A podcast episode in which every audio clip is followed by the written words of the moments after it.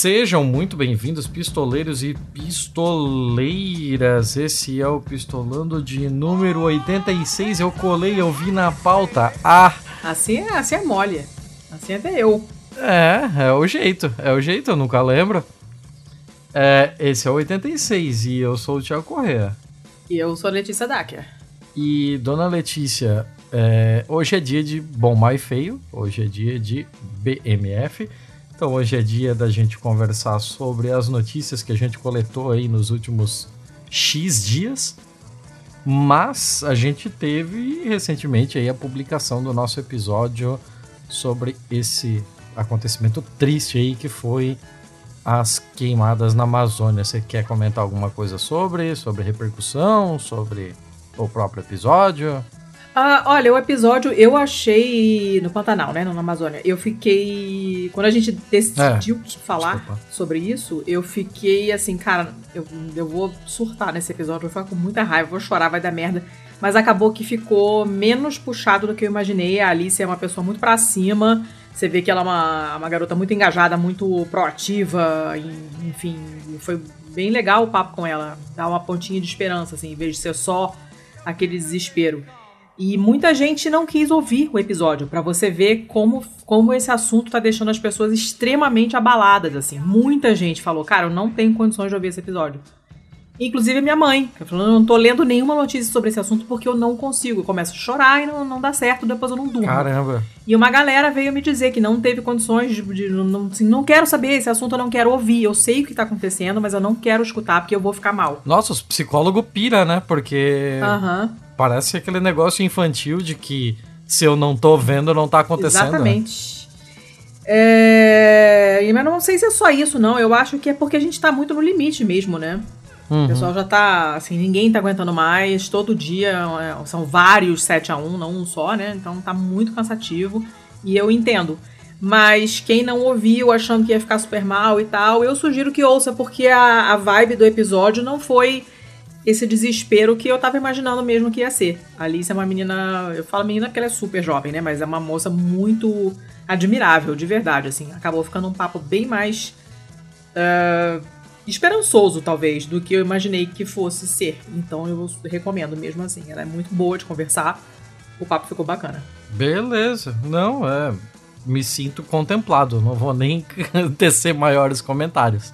Acho que sem mais delongas, com menos de 5 minutos de episódio, oh. a gente já pode ir pra nossa brincadeira aqui pro prato principal. Bom, mal e feio. Bora? Bora! Eu, eu vou te pegar de surpresa hoje. Ah, lá vem. Eu vou te pegar de surpresa hoje. Ah. Eu tenho três boas. Quê?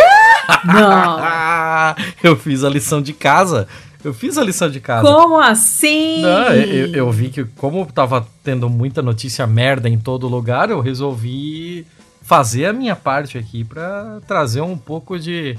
Como diz o Davi Luiz lá no 7 a 1 eu só queria trazer um pouco de felicidade pro meu povo. então tá, vai lá, começa você então, porque eu só tenho uma boa. Você só tem uma boa? Só. Uhum. Ok, então eu vou começar pela mais. que tem o título mais legal das três. Hum ela, pra variar, né, o que dá felicidade pra gente é ciência, o resto parece que foi tudo pro caralho. Essa notícia não é nova, é de 12 de agosto, ainda é daquele lote que ficou para trás em agosto. Para de esnobar, isso é uma falta de educação. Hum, hum. Deixa eu falar a minha notícia. Hum. E ela veio de nada mais, nada menos que Yale. Diferente do nosso ministro do Meio Ambiente, a notícia veio de Yale. veio do Yale News. Uh, a gente trouxe Berkeley semana passada, agora Yale. Estou vendo, estou notando um padrão aí, hein?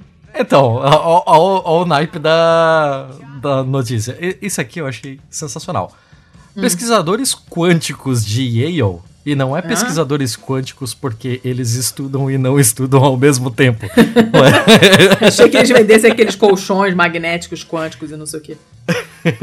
Não, é porque eles estudam física quântica, mecânica quântica mesmo. Ah. Mas pesquisadores quânticos de Yale criaram um gato corretor de erros. Não faz sentido isso, vai ter que me explicar. É exatamente isso, é um gato corretor de erros. Eles criaram um dispositivo que combina o conceito de superexposição do nosso amiguinho Schrödinger lá, do, do hum. gato de Schrödinger, é, que, que diz que ah, um mesmo, uma mesma partícula pode, pode assumir dois estados e tal, né? E eles colocaram, é, eles mesclaram esse conceito com a capacidade de corrigir alguns dos erros mais complicados da computação quântica e da mecânica quântica. Hum.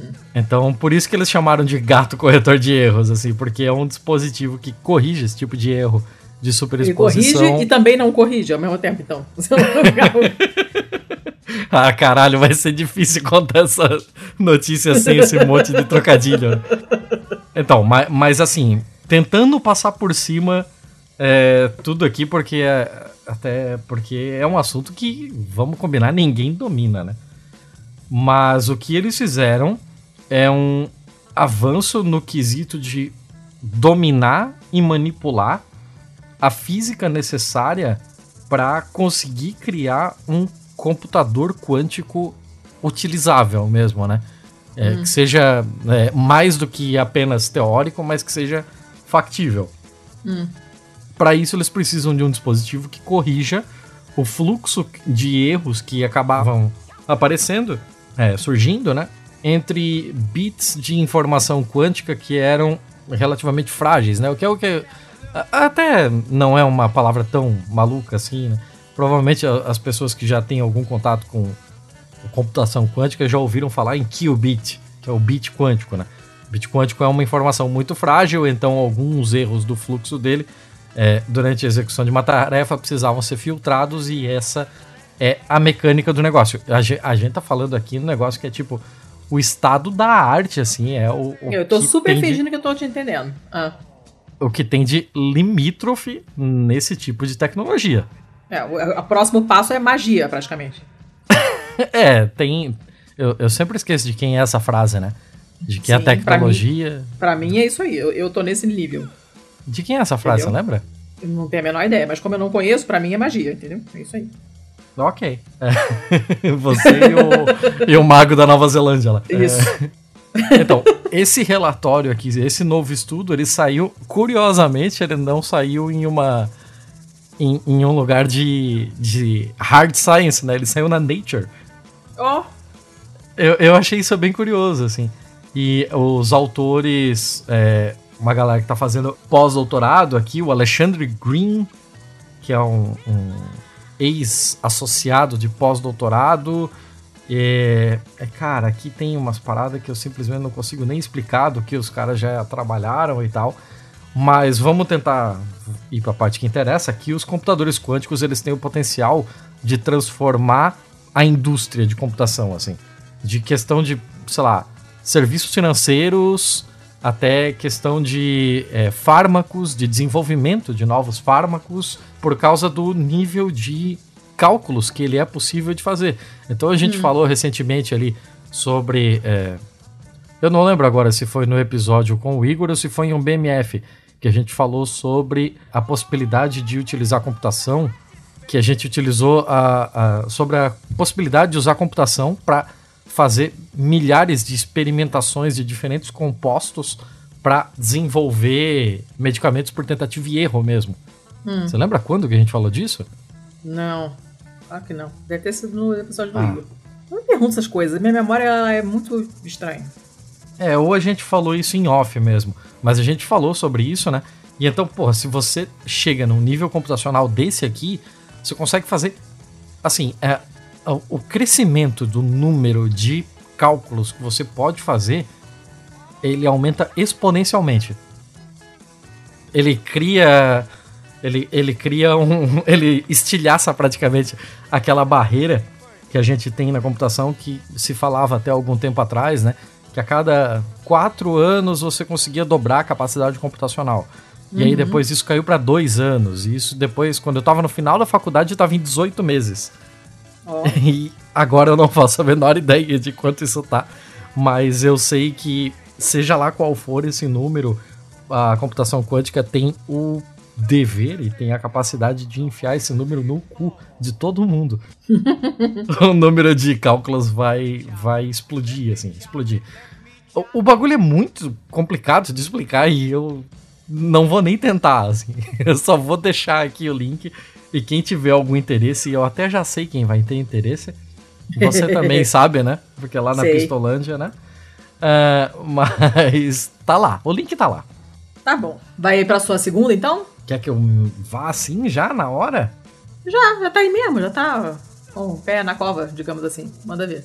A minha segunda é, vem de um site chamado Grist. Grist.org. G-R-I-S-T. Ah. Eu não vou discutir com você sobre a origem desse site, apenas aceite-o. Porque eu sempre tento trazer um site que nunca apareceu por aqui. Eu tô, não tô falando nada, só. É, eu sei, mas eu sei o que, é que você tá pensando. É, vamos lá. Essa notícia é do dia 5 de agosto de 2020 da Shannon Osaka. Você quer salvar vidas? Hum. Nomeie ondas de calor como furacões, dizem os ah, experts. Eu vi essa manchete, eu não li a notícia, mas isso passou na minha frente.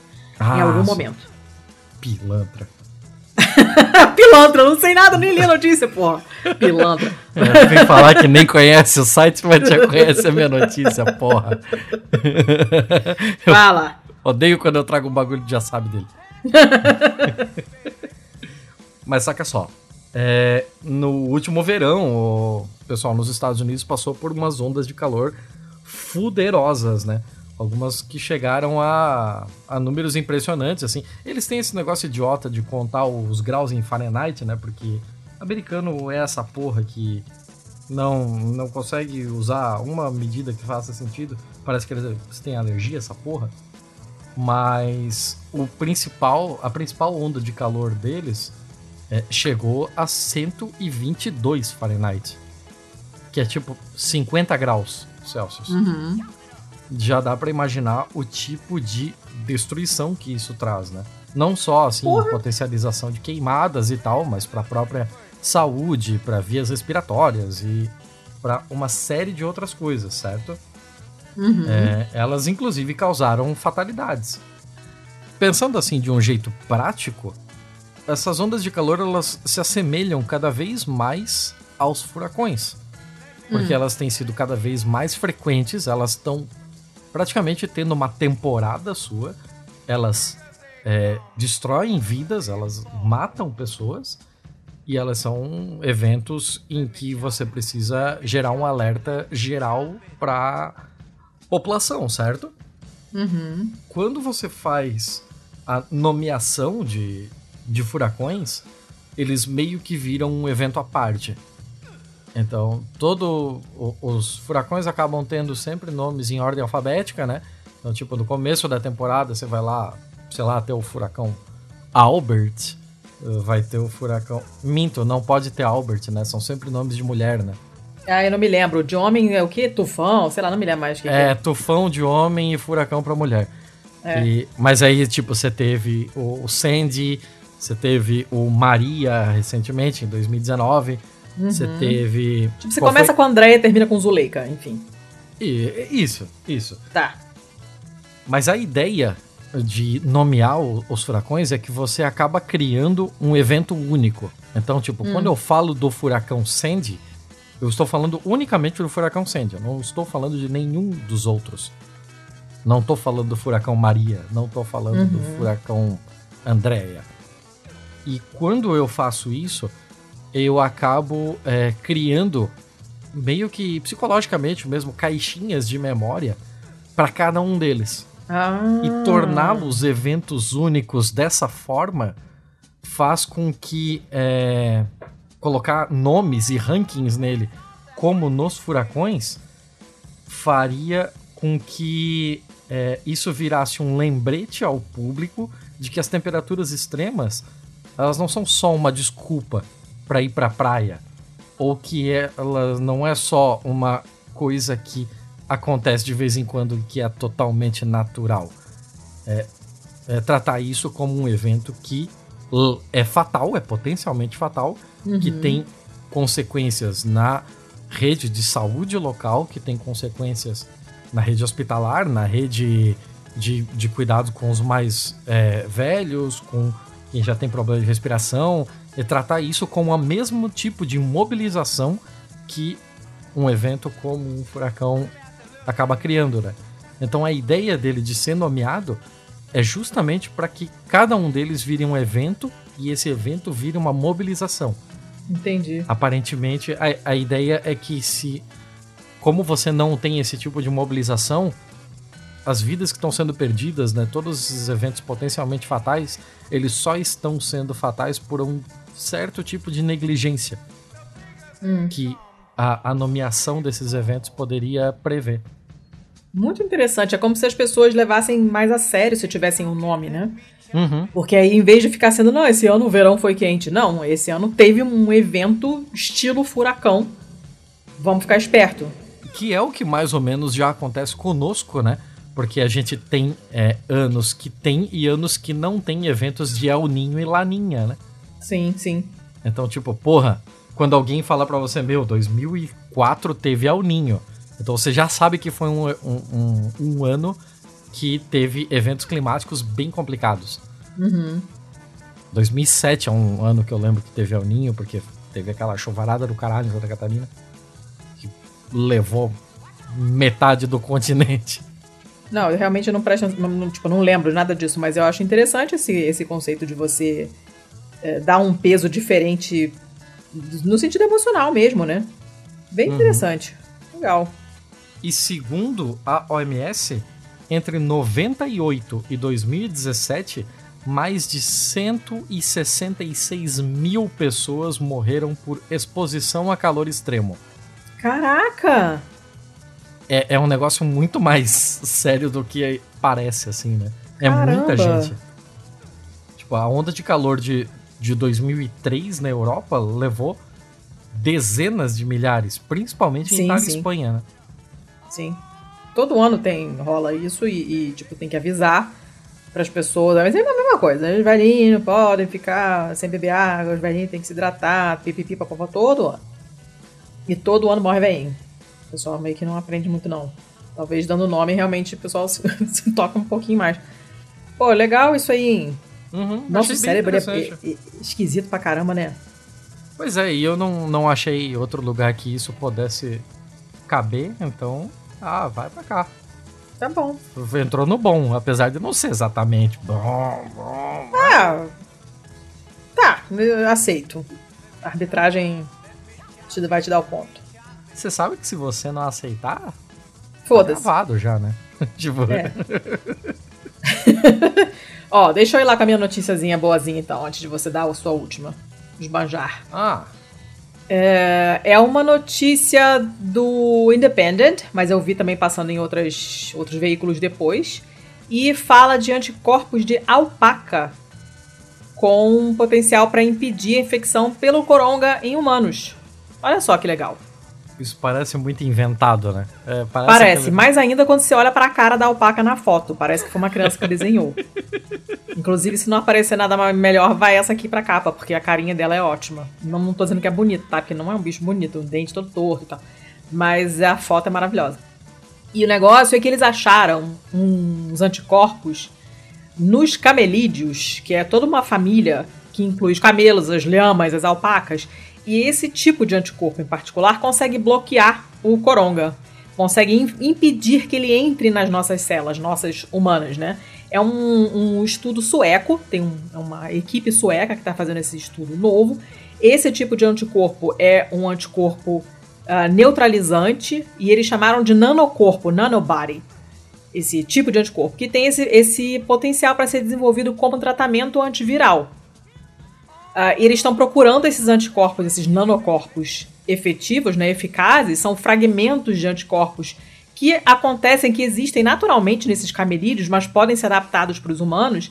E eles começaram a catar isso quando uma alpaca de 12 anos chamada Tyson recebeu uma injeção daquela proteína chamada, chamada spike protein, que o pessoal fala, inclusive ali no Luz no fim da quarentena, eles sempre mencionam isso, né? Os spike protein são aquelas o, o, vírus parece uma mamona, né? Se você for olhar as representações, uhum. assim, parece uma mamona com os espinhozinhos, né? E essa uhum. proteína que tem nesses espinhos, que se chamam spikes, essas proteínas são as que é, provocam a produção de anticorpos. Mas ele é toda uma proteína, né?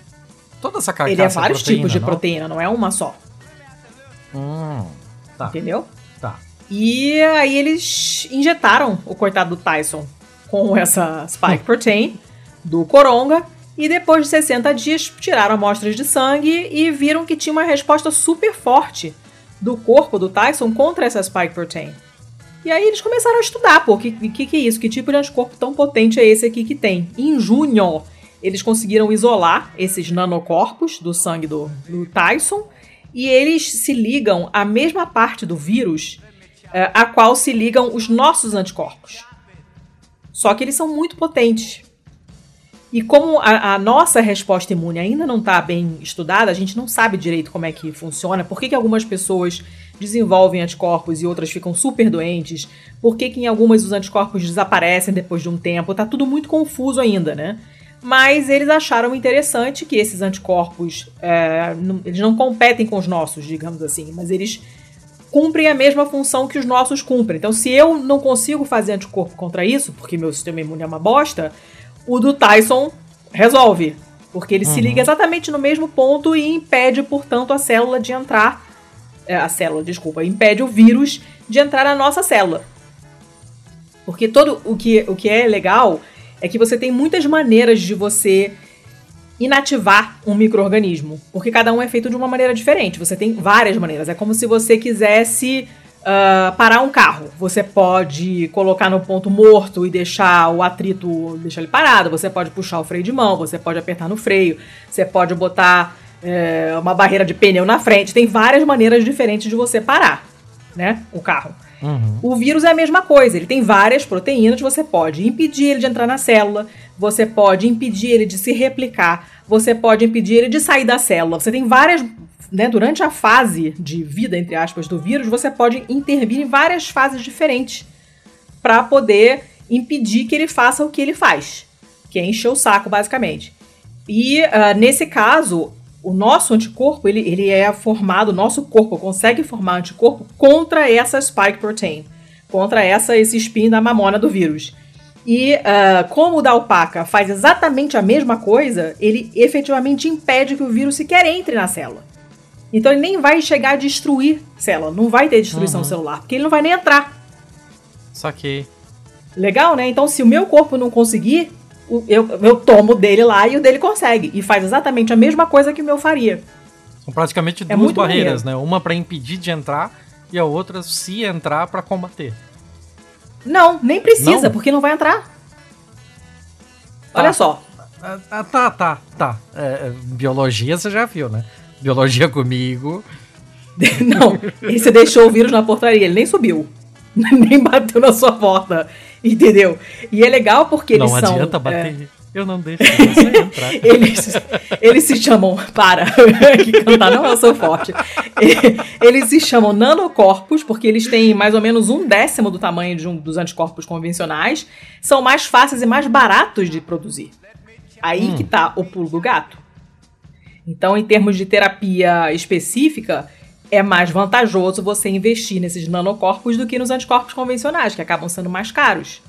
Isso é bem legal. Dá para adaptar para humanos com protocolos que já existem e que já tem um, um, todo um histórico de inibição de infecção respiratória por vírus e tal. Quer dizer, não é uma coisa, uma, uma, um método totalmente novo. Já se faz isso com outras coisas. Já existem protocolos para regular isso. Então não seria uma coisa para começar do zero. Né? Isso é muito legal. E, e é isso, eles usaram microscópios crioeletrônicos, que eu nem sabia que existiam, para ver como esse nanocorpo se liga a esse, essa, esse spin da mamona lá do vírus. E, e é isso, ele faz essa, essa neutralização do vírus para ele não entrar na célula. Isso é muito maneiro. Aí eles estão agora fazendo é, estudos pré-clínicos em animais para investigar essa atividade neutralizante e o potencial terapêutico desse, né, desse uh, nanocorpo. que eles chamaram uhum. de Tai One, e eu imagino que esse Tai venha do Tyson, que é o coitado da alpaca. Vão fazer uhum. né, esses testes em vivo nos animais ainda, e depois, se a coisa evoluir, passam para estudos humanos e tal, né? E não são só eles que estão estudando isso, tem um pessoal do Kentucky também fazendo isso. Uh, e eles estão usando três alpacas chamadas Big Boy, Blue Eyes e Emperor. o imperador, o garotão e o olhos azuis. Então, pegaram os nanocorpos dessas, desse trio ternura e, e também estão pesquisando. Ou seja, realmente tem potencial. Pode ser que saia alguma coisa bacana disso aí. É uma notícia muito maneira. Eu fiquei bem feliz, assim. E eu amei Legal. a cara da alpaca gigante na reportagem. Ela tem uma cara muito simpática. Uma franjinha descabelada. E, e, é isso aí, fiquei bem feliz. Então, Letícia, qual esperança. é a diferença entre uma alpaca e uma lhama? São primos, são da mesma família. É tipo camelo e dromedário, assim? Ah, eu acredito que sim, porque é a mesma. É, é bem parecido, assim. Eu não, não, não, sei exatamente o que, que é, não sei se é tamanho, tipo de pelo. Uh, não, não, não, necessariamente é uma coisa tão. Porque a gente pensa na corcova, né? Dromedário e camelo, a, gente, a primeira coisa que a gente pensa é na corcova, mas tem outras pequenas diferenças também. Acredito que entre lhama e alpaca seja a mesma coisa. Tem algumas diferenças que a gente, que não entende nada disso, não, não, não identifica logo de cara, mas são priminhos. Uhum. Eu acho que a Será alpaca que, tem por ter duas corcovas, o camelo passa mais tempo sem beber água? Ou pelo contrário, com um peso maior, beba mais água que o dromedário? Será que o bom dromedário com sua única corcova tem por cima mais espaço e ficaria assim nosso amigo camelo exposto a maior cansaço? Isso daqui eu não tô inventando, tá? Isso daqui é uma letra do Titãs. Imagina. Titãs. Não quero saber. Não quero saber do camelo e do dromedário. Eu sei que eles são priminhos, a lhama e a alpaca são primos, e é isso aí. E essa é a minha notícia, que é uma notícia muito boa, na verdade. É provisória, mas é muito boa. Vai lá, fecha aí com a tua última. Tá, é, eu vou fazer uma pequena introdução antes da minha última, porque hum. nessa última semana a gente acabou criando alguns pequenos spin-offs do nosso grupo de apoiadores, né? tipo, quem, apoia uh, o nosso pequeno projeto aqui lá no Catarse ou no Patreon, recebe um link para entrar no grupo dos apoiadores, que é a Pistolândia. E agora a Pistolândia meio que virou um, um Pistocorp, assim. então agora Uma saiu. Empresa um... guarda-chuva. saiu um clube do livro lá chamado Pistolendo. Já tinha o que também virou um podcast, que é o Pastelando saiu um grupo só pra falar de Fórmula 1 chamado Pilotando. e agora tá pra sair. E, enquanto falamos aqui, o pessoal tá alucinado no grupo, falando de músicas, e pelo jeito vai sair o Playlistolando. Amiguinhos, quando forem fazer o podcast de vocês, escolham um gerúndio como nome, porque fica super fácil de adaptar. Dá para fazer um monte de spin-off. Mas por que, que eu tô falando disso, afinal de contas? Primeiro, porque é um ótimo gancho para você falar do apoio. Hum. E essa é a parte que eu fico quieto para você falar do apoio. Então, para apoiar a gente, se vocês acham que a gente merece, Uh, a gente tem dois programas de financiamento coletivo. A gente tem o catarse.me barra pistolando. E aí vocês ajudando com uns teco lá por mês, a gente bota você na Pistolândia, que é esse nosso grupo animadíssimo do Telegram, que é o grupo com a maior é, densidade demográfica de Elvises e de bibliotecários na podosfera mundial. Nós temos certeza absoluta, sem conhecer nenhum outro grupo de nenhum outro podcast, nós temos certeza que nenhum deles tem uma proporção tão grande de Elvises e de bibliotecários, que não é estatisticamente não é possível. É um grupo sensacional. Hoje rolou de tudo de conversa, o pessoal estava atacado e, e, rolaram papos emocionantes sobre livros, sobre bibliotecas, sobre é, construção de comunidade, sobre é, como a leitura enobrece e enriquece. E aí passou para músicas malucas e, e, tem comidas bizarras, tem de tudo. O pessoal é muito, muito, muito legal. E quem não tá lá tá perdendo. Mas para entrar lá você tem que ser nosso catártico, porque esse é o único prêmio que a gente consegue oferecer por enquanto para quem nos apoia. E isso é até bom que seja assim, apesar de, apesar de ser um pouco exclusivista, né? Tipo, acaba excluindo algumas pessoas justamente porque elas não conseguem é, é, contribuir com a gente de alguma forma. Mas apesar disso, o lado bom é que o grupo ele é um pouco menor e é mais é mais fácil, fácil de, de, ser controlado. É mais fácil de compreender tudo que tá acontecendo ali, apesar de que às vezes o bagulho perde a linha. As popozudas perdem a linha. Não, e, e, e, também a gente evita trolls, né? Porque se fosse aberto ia entrar muito troll, ia entrar robô, sim, ia entrar sim. gente suspeita. A gente tem um posicionamento político que não é legal entrar gente suspeita nas coisas. Não, não é. E assim, sendo pouca gente, eu e o Thiago conseguimos participar bastante também. A gente é bem ativo no grupo. Se fosse uma coisa muito entupida de gente tal, a gente provavelmente não ia conseguir participar tanto.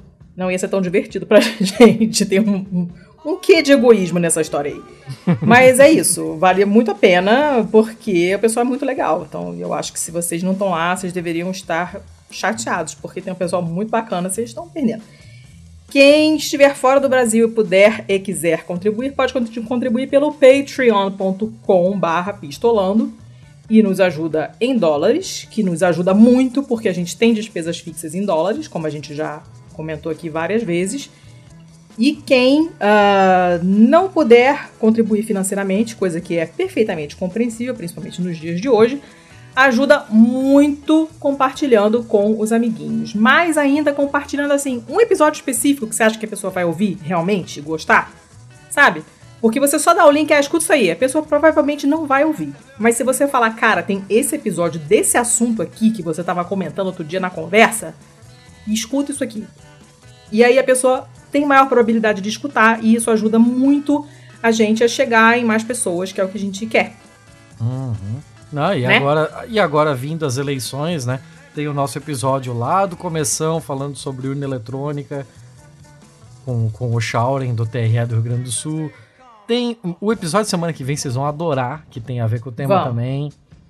Tem, tem bastante coisa interessante aí que, que casa com os temas que estão ocorrendo no, no Brasil e no mundo. As nossas pautas parece que elas rejuvenescem, assim. Que a gente fez um, um episódio sobre a Ucrânia e, assim, não deu 15 dias, apareceu um guerrilheiro ucraniano preso na fronteira da Argentina e agora apareceu um arremedo do batalhão Azov que a gente comentou no episódio numa manifestação chilena, assim. agora as coisas resolvem cada vez aparecer mais, assim. A gente pega um negócio porque é pauta fria e de repente ele tá esfregado na nossa cara no noticiário mesmo. Pois é, pensar nessas pautas e produzir dá um trabalho do cacete, né?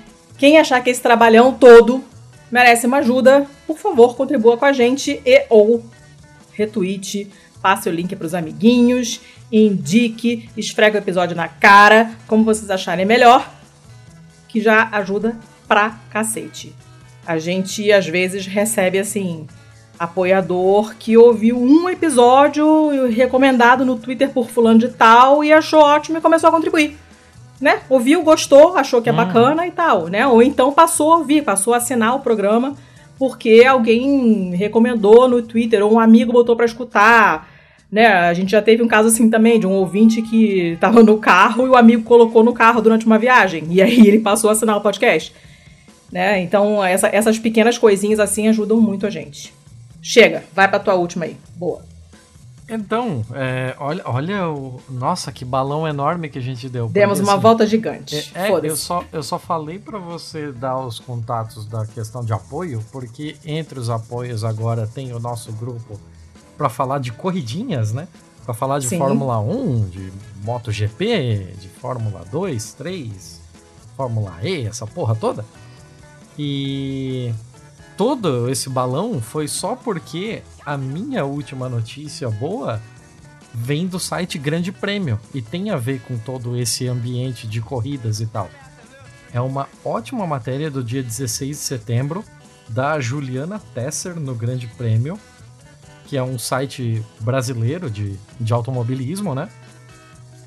E que conta a história do Francis Bradfield, que é o único negro no paddock da MotoGP. E ele hum. assumiu sozinho a responsabilidade de levar o debate antirracista para dentro do Mundial. Diferente do que a Fórmula 1 fez. A Fórmula 1, é, além da. E isso diz muito também do que é a pessoa do Lewis Hamilton, né? Imagino Sim. que nada disso teria acontecido na Fórmula 1 se ela ainda fosse composta totalmente por brancos, mas com o papel protagonista do, do Lewis, até por ser hoje o melhor piloto da atualidade, se encaminhando para ser o maior piloto da história da Fórmula 1, ele consegue encabeçar algumas coisas. Então, tipo, ele conseguiu que a Mercedes trocasse a pintura dos carros. Assim, os carros sempre foram conhecidos desde a década de 50 como flechas de prata e os carros hum. prateados, hum. e esse ano os carros são pretos por causa do Black Lives Matter. E isso é, foi uma iniciativa do Lewis, assim, ele pediu para a equipe para ver se rolava. O Bottas não curtiu muito porque ele é finlandês e a roupa preta é quente pra caralho. Mas. mas assim, é, é uma coisa muito interessante. E a própria Fórmula 1 mesmo, o, o a empresa Fórmula 1, né? Que gerencia é, todas as corridas, ela também é, começou a, a assumir algumas atitudes afirmativas de fazer manifestações contra o racismo todo início de corrida, é, com os pilotos ajoelhando na, na pista com uma camisa é, fim do racismo, Black Lives Matter, alguma coisa nesse sentido. É, eles ficam livres para se ajoelhar ou não, alguns preferem não ajoelhar apenas usando a camisa, mas aí uhum. Foi deixado isso bem livre. A NBA também fez coisas sensacionais nesse sentido, né? Primeiro que eles liberaram é, para que o pessoal pudesse fazer esse tipo de manifestação, né? Ninguém está sendo punido por esse tipo de conotação política. Segundo, que uh, eles liberaram para que o pessoal utilizasse outras camisas do tipo Vote, para tipo convocando as pessoas a votarem nas próximas eleições presidenciais, ah. independente de qual seja o seu, seu partido. Vote, cara. Por favor, vote.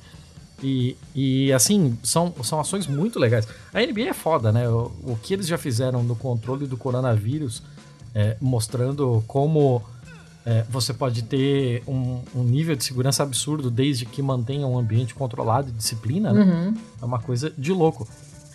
Aí a gente chega na MotoGP, né? Que é a maior uhum. categoria de motos do, do mundo. E a MotoGP não tem nenhum piloto negro. E não tem. Tem apenas um negro no paddock inteiro. Caraca. Sério, assim, é, é uma coisa. Como assim? Eu, eu, eu, também fiquei um pouco impressionado com isso, assim, porque, porra, uma coisa é tipo, ah, não tem piloto negro. Mas, cara, não tem mecânico negro. Não tem um engenheiro negro. Não tem ninguém negro ali, a não ser esse cara aqui, que é o Francis Bradfield. Hum. E ele assumiu para ele a, o protagonismo, ele assumiu para ele essa responsabilidade de é, forçar a MotoGP a tomar esse tipo de atitudes afirmativas. Hum. Então, ele fez a mesma manifestação que costuma se ver na Fórmula 1, de tipo, ajoelhar no asfalto, no, no pit lane ou no, na própria corrida, né, na própria reta, é, como um sinal do, do Black Lives Matter e ele fez isso sozinho no pit lane com é, só uma pessoa para tirar fotos dele. Essas fotos ele colocou no Instagram dele fazendo uma uma cobrança mesmo, né? Tipo, por que será que eu era o único é, me ajoelhando e mostrando atitudes de apoio antirracistas na MotoGP nesse final de semana? MotoGP, se você está lendo isso, né, marcando o perfil né, das relações públicas da MotoGP, se você está lendo isso, é, você tem que tomar algum tipo de atitude nesse sentido. Parece que a MotoGP ela não, não tem acompanhado as outras categorias e as, os outros esportes né, no, no quesito de adotar atitudes que tornem o seu esporte um pouco mais igualitário, né? Uhum. E a entrevista aqui é bem interessante, tem toda a história de por que ele, ele resolveu fazer isso, de como ele chegou na MotoGP, né? Porque ele é o único negro lá. É, ele sobre questões de discriminação que ele sofreu no paddock. E eu achei bem maneiro aqui. Não achei que cabia no mal por causa da atitude dele. Não achei que cabia no feio porque eu roubei mesmo, porque era pra ser feio. Mas, é mas é bacana. É bem interessante, gostei também. Legal. Ah, porra, é um cara de fibra, assim, fazer isso sozinho ali, é, sem ninguém para demonstrar apoio, cara de fibra. É, não é para qualquer um, não. Nossa. Gostei, gostei, gostei. Dona Letícia, já temos mais de 40 minutos de episódio e nem começamos o mal ainda. Então vamos pra sofrência. Socorro. Vamos pro mal. Vai, começa. Começo eu? Tá. Aham. Eu é, tava falando feito eu, um condenado aqui. É, eu tenho dois maus, olha só. Um, a primeira é, as, du as, duas são bem ruins, tá? A primeira é do Business Insider, é do dia 21 agora, tem uma semaninha. E tem essa maravilha de manchete. Uma nova startup está recrutando trabalhadores, né? Para ajudar é, senhorios a despejar pessoas de suas casas. E está chamando esse, esse novo modelo de negócio do maior. do, do como é que eu vou dizer? do negócio que mais está fazendo dinheiro e crescendo mais rapidamente por causa do Covid-19. Olha que coisa legal. Você hum. tem milhões de americanos que não estão conseguindo pagar aluguel por causa da crise econômica causada pela pandemia. Lembrando que já estava rolando a crise, os Estados Unidos não se recuperaram totalmente ainda da, né, da crise lá dos subprimes, lá de 2008, 2009, Uhum. E com a pandemia, as coisas todas pioraram, muita gente não está conseguindo pagar o aluguel e estão sendo ameaçados de serem despejados. E aí você tem essa startup que apareceu, chamada Civil, C-I-V-V-L, que está hum. recrutando freelancers, obviamente, porque eles não imaginam se eles vão dar direitos trabalhistas, claro que não, para um, funcionar como equipes de. Gente, estou muito ruim de cabeça hoje equipes de despejo para senhorios. Caralho, isso é, tipo, é tipo, é tipo um Uber de despejo, entendeu? É, é tipo. Você fala. Eu, eu chamaria de mercenário de despejo, né? Claro, óbvio.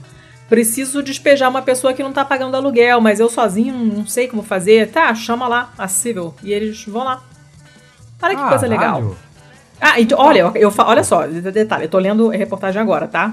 Hoje eu não fiz dever de casa, estou lendo agora e aí eu falei, é como se fosse um Uber, e aí apareceu logo embaixo a descrição como Uber, mas para despejar pessoas. Olha, meu cérebro estava dormindo, mas não tanto assim. E é legal porque, assim, o site da empresa é todo cheio de fotos de casas que estão sendo esvaziadas, né? Com empresas de mudanças levando embora e tal. E mensagens avisando: olha, isso aqui é fácil de ganhar dinheiro. Você vem aqui, ajuda a expulsar a pessoa do apartamento e eu te pago. Caralho. Legal, né? Que absurdo, cara. Muito bom. Isso porque até a primeira semana de setembro, né, a última medição que foi feita foi primeiro, a primeira semana desse mês, 29% dos americanos não estavam conseguindo pagar uh, ou aluguel ou, as, ou a hipoteca. 8% não, não pagaram mesmo, não, não, não uhum. rolou em agosto. Né, tem uma, uma plataforma grande uh, online que faz esse tipo de de análise e tal, e 8% das pessoas simplesmente não pagaram o aluguel total em agosto porque não tinha dinheiro, porque perderam emprego, porque estão tendo despesas médicas, por qualquer motivo que seja. Uh, pandemia. E, exatamente. Aí o CDC, né, o CDC lá, o Center for Diseases, Disease Control, é, fez essa, ordenou né, essa moratória é, para despejo no meio dessa pandemia. Então é ilegal para os senhorios forçarem, né, expulsarem os seus é, os seus. Gente, eu não tô achando nenhum termo hoje. O que, que aconteceu com a minha cabeça? Caralho, tá difícil. Privação de sono. Os inquilinos, os inquilinos que, os inquilinos que não puderem pagar aluguel durante a pandemia, estão proibidos de é, mandar esse pessoal embora. Mas muitos senhorios, muitos proprietários de imóveis ainda mesmo assim estão entrando com ação para conseguir despejar essas pessoas. E aí não, não se sabe exatamente de que maneira essa empresa se assegura de que esses despejos são legais, já que tem essa moratória que proíbe. Mas é óbvio que os termos de serviço do aplicativo transferem toda a responsabilidade legal para quem está usando o aplicativo, claro, né? Tiram o, o rabo deles da reta alegremente, né? Uhum. É uma empresa nova, parece ter sido criada em maio, porque todos as, os perfis nas mídias sociais foram criados em maio. Uh, a dona dessa empresa é a OnCall, que é uma plataforma guarda-chuva, assim, só para fazer esse tipo de, de, de trabalho mesmo, de, de uberização, de plataformização. Nos Estados Unidos tem muito mais variedade de serviços desse tipo do que aqui no Brasil. A gente aqui praticamente é só comida, né? Ou uhum. entrega de pequenas coisas e tal. Mas lá tem de tudo. De faxina de casa até, sei lá, dog sitter, entendeu? Tem de tudo. Tudo através de, de aplicativo. Uhum. E essa On-Call é uma plataforma que cobre todos esses tipos de serviço só fazem isso. Então, eles praticamente não possuem nada, eles não produzem nada e também não dão direito nenhum para ninguém, porque só trabalham com frila. Olha que coisa linda. É tudo errado. Ah, que porra. Tudo errado. não tem como errar mais. Só isso. É foda. Então, e eles vendem isso como uma oportunidade de ganhar dinheiro rápido na pandemia. Ah, o que sim. adiciona, né, dá esse adicional de crueldade, né? Caralho. Legal, né? Que pariu. Muito bom. Não, não sei, é nem o que, não sei nem o que comentar. Vamos pra próxima. Não tem que comentar, né? Não, não. Além do mais, você tem que pagar 35 dólares para se registrar, que tal? Ah, que maravilha. Que maravilha. Você que quiser trabalhar para eles, né? Se eu quiser ser uma despejadora de pessoas, eu tenho que pagar 35 dólares para me registrar. Não aparece a oportunidade de trabalho imediatamente, tem que esperar, sei lá quanto tempo. É muito, muito, muito maneiro. Eles estão sendo super atacados nas redes sociais.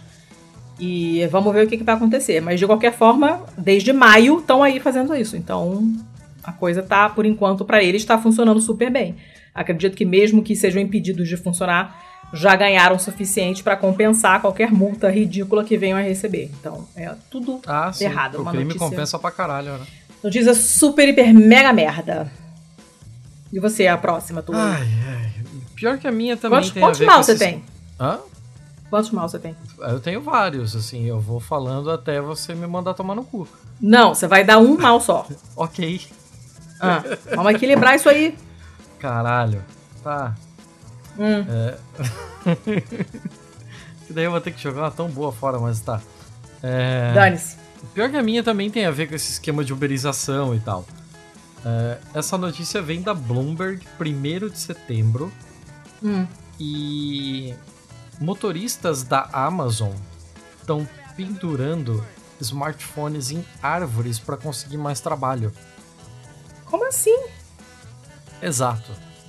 É exatamente isso. Essa notícia é da Bloomberg e foi um fenômeno muito estranho que começou a aparecer perto da estação de entrega da Amazon mesmo.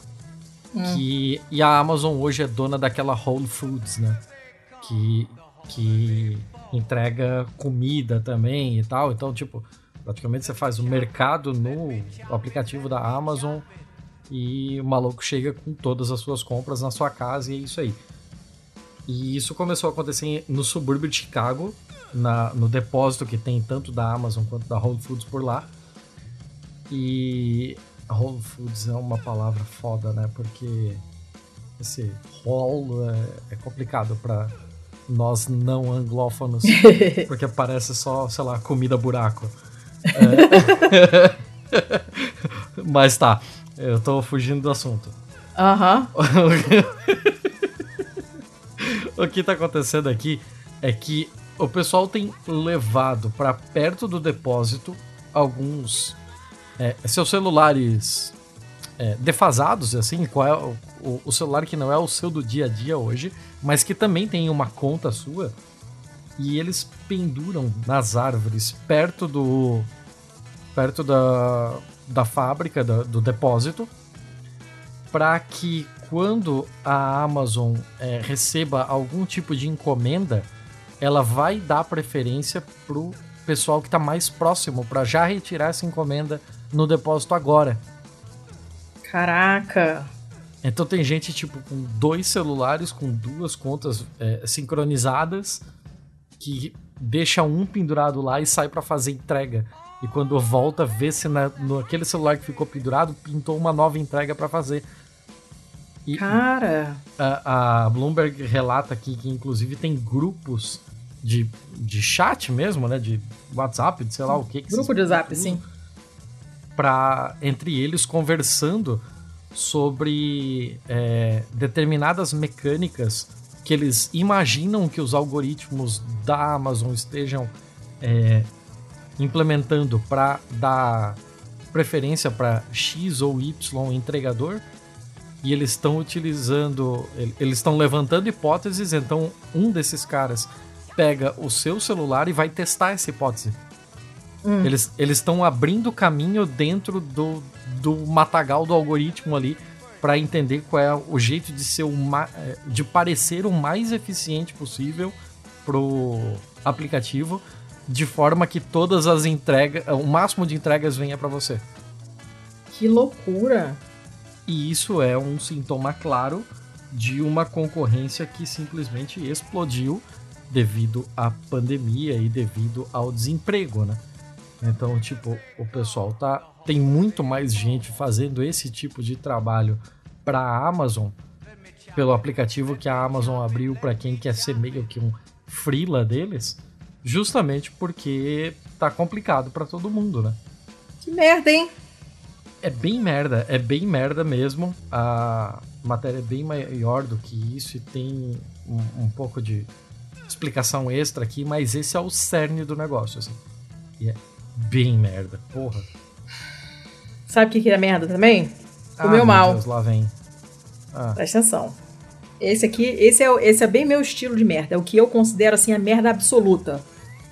é uma notícia do dia 23 agora, de setembro, uma notícia que saiu no UOL. É uma reportagem de Juliana Sayuri, que é correspondente é, da BBC News Brasil em Tóquio. Tóquio não, Toyohashi, no Japão. Saca essa manchete, hein? Missionários decassegues. Como imigrantes brasileiros espalham o evangelho no Japão.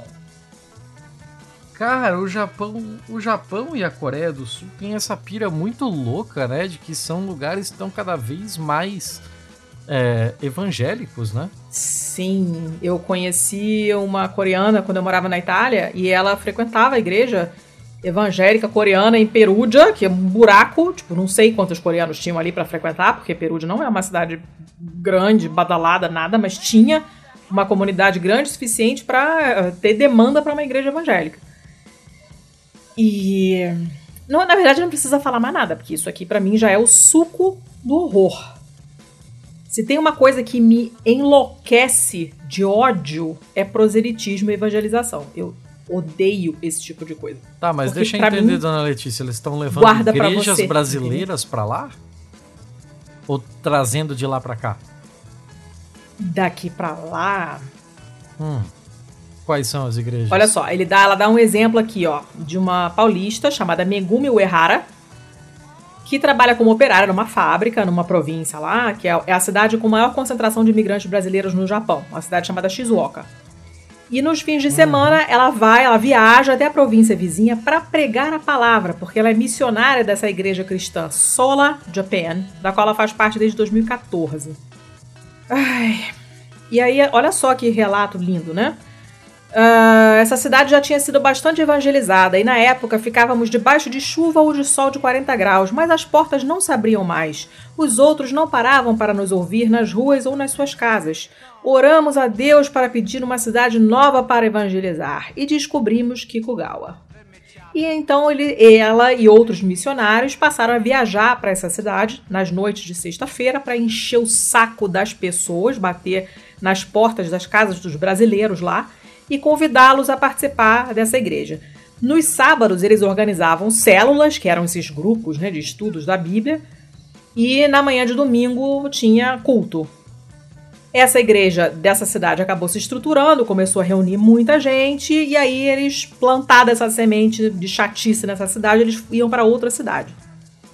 É isso aí. Então eles estão sempre procurando lugares novos que ainda não foram cristianizados para poder lá torrar paciência e fazer o proselitismo deles. Entendeu? É, entre os brasileiros mesmo, né, a maior parte das pessoas que eles conseguem recrutar são brasileiros, mas, por exemplo, na cidade onde eles estão agora, que se chama Okazaki, ele já tem 50 fiéis, incluindo cinco japoneses. Então a prioridade realmente não são os japoneses, né? O japonês que vier vai de bônus. Mas é uma coisa para imigrantes. É, obviamente não tem só essa igreja, porque a gente sabe que sucursal de igreja cresce que nem fungo, né? Na floresta. E, mas esse tipo de igreja, como essa Sola Japan, se dedicam à evangelização se dedicam à evangelização de imigrantes e de decassegues. Os decassegues são os descendentes de japoneses que vão para lá para trabalhar um tempo, né, temporariamente no Japão. Mas o objetivo maior deles, obviamente, é atingir mais japoneses no futuro, né? Esses esses brasileiros ali seriam tipo uma stepping stone, né? Um trampolinzinho. Primeiro você se apoia nos brasileiros, porque você é brasileira, e depois, de repente, você consegue fazer uma ponte e chegar no japonês. Porque eles falam que é impossível ganhar os japoneses se eles não tiverem um exército forte. E essas metáforas militares não devem ser subestimadas. Uhum. Né? Uhum. Essa é a fala dela. É impossível ganhar os japoneses se não tivermos um exército forte. Nós precisamos de aliados. E os aliados são os jovens brasileiros que já dominam a língua japonesa. E um dia vão conversar de igual para igual sobre o amor de Jesus com os japoneses. Carai. É isso. Tá difícil, assim, É bem longa eu... a reportagem. É longa eu não sei e é. o que comentar das suas notícias, assim, eu tô só ouvindo passivamente. Tá, hoje, assim. hoje, hoje eu incorporei o Thiago e trouxe horrores. Para mim, isso é o suco do horror. Eu consigo imaginar poucas coisas que me irritam mais do que esse tipo de notícia. Na verdade, juro. Tem um problema muito sério com tudo que tá nessa reportagem. Ela é bem escrita, essa aqui eu li inteira, ela é muito bem escrita. Essas igrejas, elas obviamente contribuíram para construir uma identidade dos decassegues no Japão, né? Fora das fábricas, a gente sabe que as igrejas entram onde não tem mais nada, porque vácuo de poder não existe. Então, se você não consegue criar de alguma forma uma estrutura, não tem um lugar para você, um clube, um lugar para você se encontrar com, as, com os seus pares, e a igreja te oferece isso, você vai. Quer dizer, você não, eu não vou, né? Que tem mais o que fazer, mas as pessoas em geral vão. e eu entendo essa necessidade. O ser humano ele precisa estar perto de outras pessoas que têm alguma coisa em comum. E se a única coisa que você tem em comum, além de ser do fato de você ser imigrante, é uma igreja, que seja, inclusive rimou. E então você vai. Uhum. Só que é uma bosta, né? Porque a gente sabe que as igrejas, principalmente as neopentecostais, são extremamente complicadas e eu estou sendo muito eufêmica porque complicadas não é a palavra que elas merecem. né? Oh. E é isso aí, é isso aí. Os caras saem da fábrica e vão pra igreja, saem da igreja, vão à fábrica e a vida deles vira isso. Vira isso. O networking deles é a rede de apoio, que eles não têm de outra forma, porque eles não são japoneses, provavelmente não são acolhidos pela comunidade local. A gente sabe que é um, é um país bem xenófobo. Eu conheço gente que morou lá e casou com japonês, teve filhos japoneses, que os filhos nunca foram tratados como japoneses. A gente sabe que esse é um problema. Bom, diga onde que a xenofobia não é um problema, né? O ser humano é muito merda. E isso aí, esse networking, essa rede de apoio passa a ser dada pelos seus colegas de igreja, que também é o que a gente observa que acontece no Brasil. Se você não tem outra maneira, não tem ninguém que te apoie, porque o Estado é ausente, a comunidade não consegue se agregar de outra maneira, que seja a igreja. Uhum. Só que isso é um sintoma de que tem muita coisa faltando, né? E, e essas igrejas são uma bosta, então isso, essa notícia é muito ruim. Pode crer. Você não vai deixar né? eu falar outra, né? Não. Vou falar só a notícia, então. Só a ah, chamada. Só a chamada. Vai. É eu não vou comentar. É porque você gosta. Ah. Tra traços de cocaína, ketamina e pesticidas proibidos foram detectados em camarões da Inglaterra. Olha, essa é mais uma notícia daquelas que tem a ver com coisas que a gente já comentou. Nós já trazemos notícias parecidas com isso uhum. outras vezes, né? Bom, nada do que nada do que a gente come está tchutchuca atualmente. O que não tem microplástico, tem mercúrio, tem pesticida, tem cocaína, tem antidepressivo, tem. Não precisamos de suplementos, digamos assim, porque já estamos muito bem suplementados. Ô, oh, merda! Tá, teu camarão. Quem não ia fazer um comentário da minha notícia, né? é, foi breve, acabei já. Acabou essa fase, já superei. Vamos para o feio. Quantos feios você tem? Ah, quanto você vai deixar eu falar? Eu vou falar três.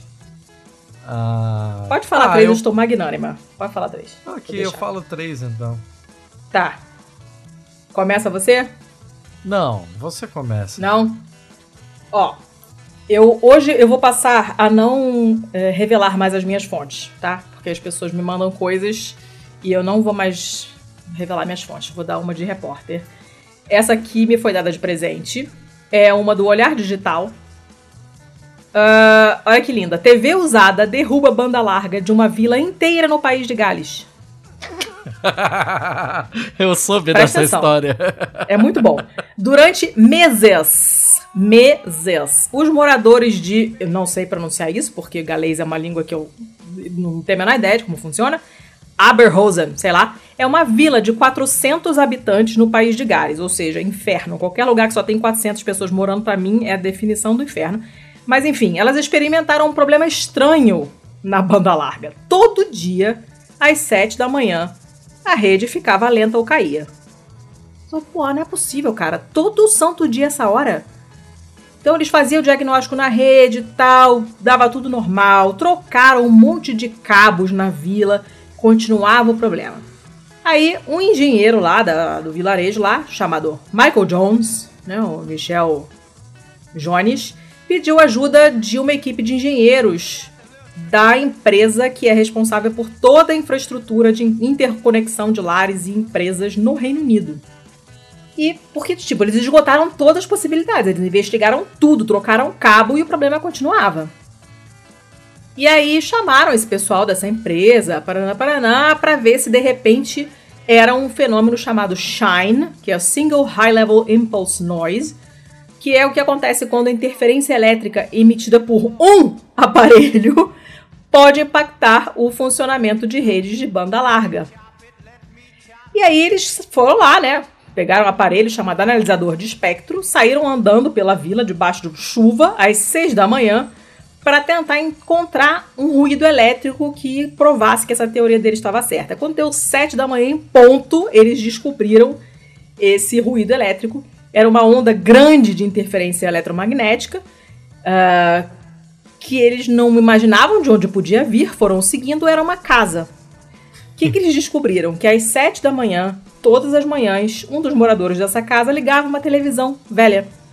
E a interferência gerada por ela simplesmente derrubava a banda larga das outras 400 pessoas da vila. Que sensacional isso. O bagulho o cara tinha praticamente um reator no bagulho. Imagina as válvulas dessa TV. Nossa, devia ser aquela que você que tem que ligar era. ela meia hora antes para ela esquentar. Sim, como era antigamente. Daquela que você liga, ela faz. Isso. E tem que deixar ela esquentando até a imagem aparecer. Aí, obviamente, depois que descobriram que era isso, os moradores, obviamente, também não sabiam que era a culpa era deles. E resolveram que iam desligar a televisão, prometeram que não iam mais usar, e aí o problema foi resolvido. Agora, já pensou o que, que é o mistério desse? O pessoal devia estar tá achando já que tinha chupa-cabra no meio, OVNI, sei lá mais o que, e a culpa era da televisão dos veinhos já, lá. Aquela televisão com botão que você roda pro lado, né? Ah, o mínimo, o mínimo que eles podem fazer agora é dar uma TV nova pro velhinho, né? É isso que eu fiquei pensando, né? Uma que você não precisa colocar bombril na antena.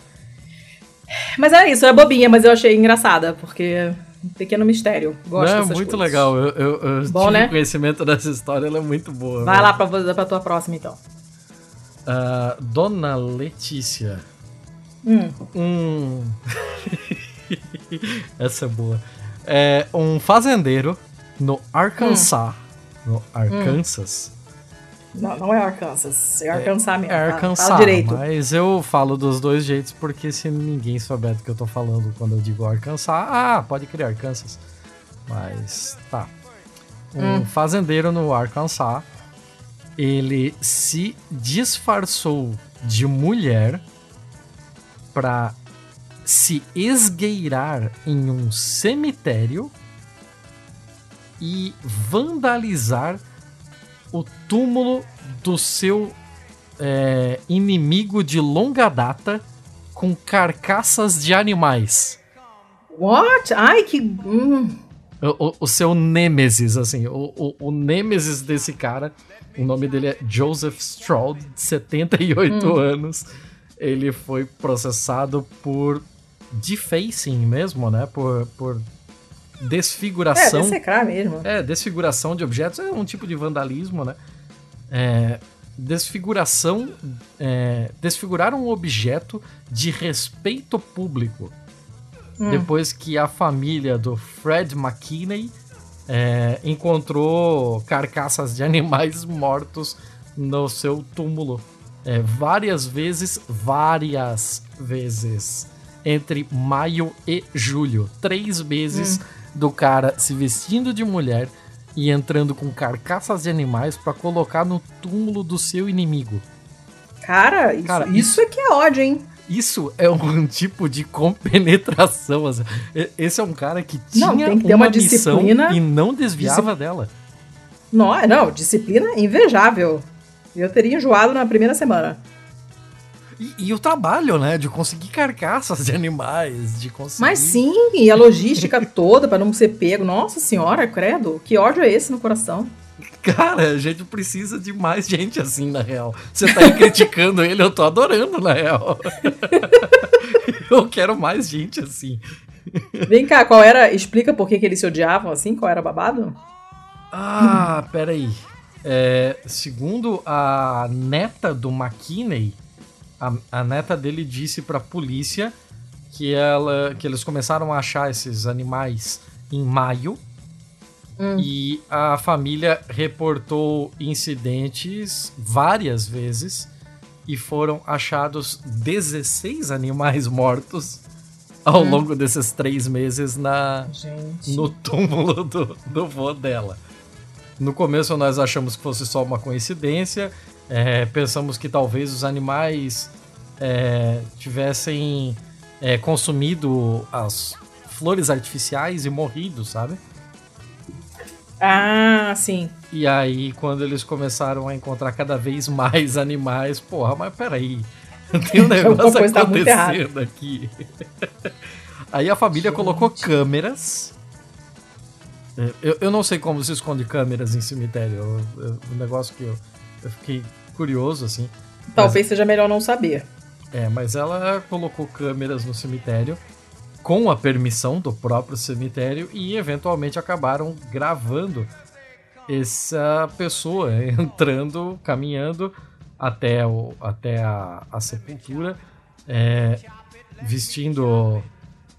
É, é, essa, essa, essa descrição aqui é interessante.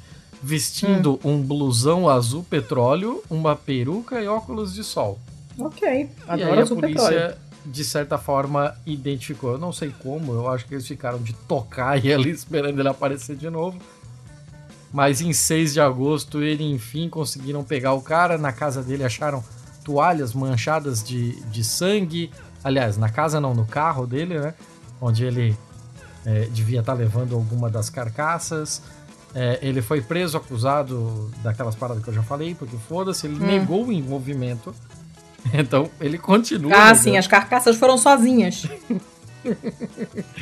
e ele disse que o Stroud e o seu avô compartilharam um limite de terra por vários anos. Ah, saquei.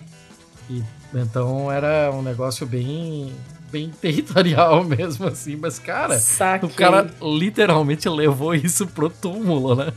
Gente, mas sabe que essas coisas são complexas, né? Eu tenho um. Ele é meu tio, não é? Ele é viúvo da prima da minha mãe. E, e, ele tinha um terreno numa cidade na região dos lagos, no Rio, e também tinha uma discussão dessas, assim, que durou décadas com o vizinho, que ele chamava de canalha. Então o nome do cara era O Canalha. Quando ele falava O Canalha, a gente já sabia que era o vizinho porque o vizinho aparentemente fez um muro que roubava um pedaço do quintal dele, alguma coisa desse tipo, né? Eu não sei mais em quem acreditar, para ser bem sincera, porque também não é flor que se cheire. Mas foi um caso desse que até hoje, se você puxar o assunto canalha, a jugular já incha logo. Então eu imagino que esse é o tipo de coisa que talvez ele fizesse. Porque no túmulo do canalha, porque a parada é, é punk. Caralho, hein? É, só eu quisera eu ter essa disciplina, mas não tenho. Não tenho. Jamais terei, já estou resignado. Dona Letícia, eu quero saber se você tem aquela notícia matadora para fechar o episódio. Matadora? Não tenho. Ai, ai, ai, ai, ai. Não, não tenho nenhuma. Nunca mais apareceu o, meu, o imã no nariz para mim. Mas essa aqui, olha, é tudo, são todas curtinhas, bobinhas, mas também são nonsense, assim, do jeito que eu gosto. Esse aqui é de um jornal chamado Asia One. Não sei de que país, se é de algum país específico, ou se cobre toda a Ásia, não, não sei. É uma é, reportagem do dia 11 é de setembro. Por extenso ou, ou número? Por extenso. Por extenso. Uh, e tá assim, olha, mulher tira roupa numa academia de Taiwan depois que negam a entrada do seu gato de estimação. E essa Caraca, mulher, que tem 56 anos, 56 anos, uh, na noite do dia 4 de setembro agora, então é recente, né, essa mulher entrou nessa academia de ginástica que fica em Tamsui, na New Taipei City, não sei exatamente onde fica, e ela ficou putaraça, entrou berrando: eu vou processar a World Gym, que é essa academia, até ela fechar. E aí deu um chute numa funcionária da academia e foi entrando até a sala ali, da, né, o espaço da musculação. O pessoal tentou segurar ela, mas ela tava putaça, conseguiu se soltar do pessoal e começou a tirar roupa. E saiu passeando pela academia, pelada, né? É, assim? Pegou aquelas. É, é, a história, é, é muito surreal a história, porque eles falam que em um certo ponto ela parou pra pegar aquelas cordas. Você já viu o vídeo disso? O pessoal que faz crossfit faz muito isso. Tem aquelas cordas de navio uhum. grossas pra caramba, né? Uhum. Aquilo cansa que nem uma desgraça. Você faz 10 segundos daquilo, parece que você correu uma maratona. Eu odeio aquela corda eu não maldita. tenho a menor curiosidade de saber qual é o sentimento de balançar aquela merda é horrível, porque o teu corpo inteiro se cansa. E é só ódio. E ela pegou essas cordas e começou a balançar e não sei o quê. E ela foi encher o saco de outras pessoas que estavam malhando, não, tavam, não tinham nada a ver com a história. A mulher foi, ficou putaça mesmo, né? Ela, ela foi balançar ah, uma moça que... pelada? Foi. Tudo pelado. Ela já tava pelada, foi encher o saco das pessoas pelada, já tinha, tava fazendo tudo pelada já. Aí um professor de musculação tava lá, tentou parar ela, ela começou a xingar o cara em inglês e não sei o quê. Deu meia hora, dessa subida nas tamancas. Finalmente conseguiram sossegar a mulher, fizeram ela trocar de roupa, ela se trocar não, né? Botar roupa, ela se vestiu só depois que a polícia chegou. Então, olha só, meia hora de maluquice. Caralho. E já tinha, todo mundo já tinha filmado, já tava tudo online, não sei o que. O lance é que ela tinha perdido a, a, carteirinha dela de sócia da academia em agosto, porque ela tinha violado um monte de regras da academia. E aí, basicamente, expulsaram a mulher. E essa não era a primeira vez que ela tentava entrar com gato. Ela cismou que ela ia entrar com gato e não podia entrar com gato. Mas ela já tinha feito várias outras coisas que eles não dizem exatamente o que na reportagem. Só que, eles, que ela violou o regulamento da academia. E, enfim, ela saiu da academia, a, se recusou a entrar no carro da polícia, encheu o saco dos policiais, teve que vir uma ambulância para buscar a mulher para levar para o hospital. E eles não sabem exatamente como enquadrar a história, né? Não sabe se é Tipo, eles falam indecent exposure, que é tipo você se, aparecer pelado, né, para as pessoas. Uhum. É, ou se é tentativa de agressão, porque ela chutou a mulher, ela agrediu verbalmente outros, ela pentelhou todo mundo na academia, ela causou um, um, uma perturbação da paz ali de quem tava tranquilão na sua, né? Tudo isso porque ela queria levar o gato pra malhar com ela e não podia. Porra, né? A galera tá num breakdown mental que puta que pariu, hein? Ou. Ou e essa, a gente não sabe exatamente o que, que ela fez, né? Mas ela já tinha sido caçada da, da academia há, há, mais de um mês, há um mêsinho, né? Em agosto, porque vivia torrando o saco. E a uhum. gente não sabe exatamente torrando o saco como, mas pelo escândalo que ela deu, a gente vê que é provável que tenham sido coisas igualmente perturbadoras da paz, né? Porque ficar meia hora xingando as pessoas peladas na academia não é não é terça-feira, enfim, é, né? Não é uma coisa que acontece todo um dia. Um pouquinho dodói, né? É, alguma coisa de estranho tem aí, né? E essa motivação do gato deve ter sido assim, tipo, a última gota, né? Não, é possível ter sido só isso. Sim, sim, é dia de fúria mesmo. Mas já pensou? Você tá lá malhando, fazendo seu leg press lá, ouvindo seu podcast, daqui a pouco chega essa mulher lá berrando, chutando os aparelhos, balançando a corda e pelada. Ah, terça-feira. Não é né? legal. Terça-feira, não é terça-feira. Saudades da academia, inclusive. Dona era só Letícia, isso, era bobinha, mas eu achei divertido. Asia One é de um grupo de entretenimento singalês. Ah, então tá. Eu não fui investigar depois do site. Nunca tinha Sim, ouvido é falar, mas achei. MM2 Entertainment. Uh. Então tá. Vai lá, vai próxima. É... Dona Letícia, você lembra é, o nome Margot te diz alguma coisa? Claro. É a mulher de borracha do. Como é que era o cara? Yuri. Do Yuri. Ah. Do Yuri, Yuri que parece o Marinho. Parece o Marinho, isso aí. okay. Inclusive, hoje estamos gravando hoje. E o aniversário é hoje o aniversário do Marinho. Opa, olha aí, ó. É. Nem foi combinado isso, eu nem sabia. Nem foi combinado. Facebook me avisou. Alguma coisa essa merda tem que servir. Aí, ó, muito bom. Mas então, eu lembrei da Margot porque é o seguinte. Essa notícia vem do Global Times, que é um site chinês.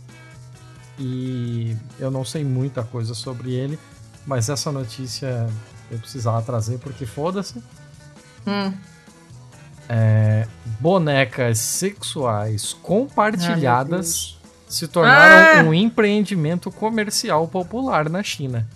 Ah! Não! Não, não, não, não, não, não, não, não! Eu sabia que isso ia te deixar desesperado. Não!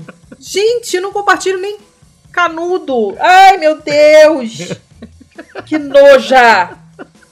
Calma, calma eu vou explicar. Ah. Eu, eu, sei que você não vai aceitar a explicação, mas eu vou explicar igual. Ah. É, é, essa nova forma de negócio é, consiste em prover, né, em distribuir é, bonecas sexuais compartilhadas para as pessoas que não têm dinheiro de comprar a sua, né? E ela acabou se tornando popular em, em vários lugares da China, nomeadamente Xangai, Suzhou, Hefei, Shenzhen e Dongguan. Hum. E você paga ali uma, uma determinada taxa e alguns custos, né? E as pessoas podem usar essas bonequinhas compartilhadas numa, num, num nível de negócio que é chamado de, entre aspas, experiência adulta.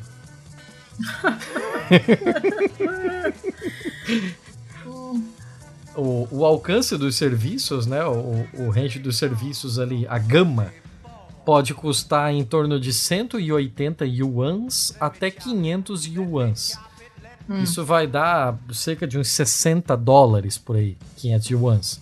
Então 60 dólares é o mais caro.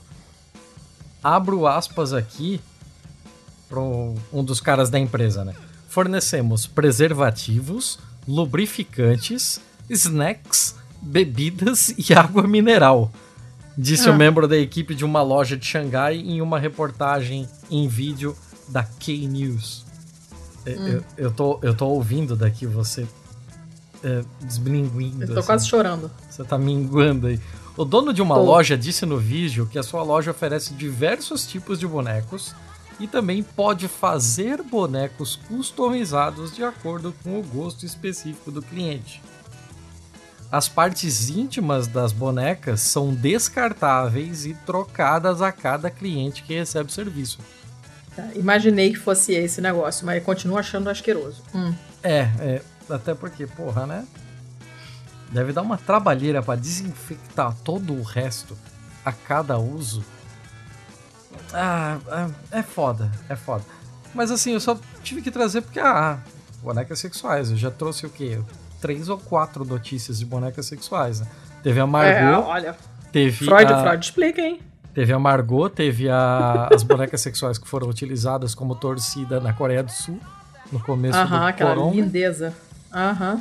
Teve essa aqui, teve alguma outra que eu não tô lembrando. Provavelmente alguma dessas notícias colocou no meu histórico e agora o Google me mostra mais disso. meu Deus, que, que desespero. Merda. Fazer o quê, né? É isso aí. É, somos todos vítimas do algoritmo. Eu, eu, vou, eu vou me abster de comentar que você já sabe. Tudo que eu ia falar, você já sabe. Essa altura do campeonato, você já sabe. Mas é possível que a audiência não saiba. Não, eu não. Eu não, não gente. Para quem ouve a gente desde o começo, você já sabe, já mandei um milhão de vezes tirar o sapato antes de entrar em casa, lavar essa mão de rua quando chega em casa, não sentar com roupa de rua na cama onde você vai repousar o seu rostinho no travesseiro. Porque eu sou uma pessoa nojenta, eu tenho nojo das coisas, entendeu? Eu não compartilho comida, nem com a minha filha. Quer dizer, com a minha filha eu compartilho. Ela, eu não deixo que ela compartilhe da minha. Mas eu compartilho da dela e eu sei que tá errado, mas eu faço porque a minha sanha de comida é mais forte do que a minha germofobia no, no confronto da minha filha. Mas eu tenho muito nojo, eu não compartilho nada em geral. A pessoa fala, não, agora quer experimentar. Hum, hum, não vai rolar, porque eu tenho muito nojo, de verdade, e isso desde sempre muito pré-coronga. Eu não consigo imaginar em nenhuma parte do meu cérebro o, o que, que é compartilhar esse tipo de coisa. Por mais que a xereca seja descartável. Não vai rolar, gente, não vai. Não, não sem condições, não dá. Já fiquei muito nervosa ouvindo, portanto, pularei e vou para a minha próxima notícia.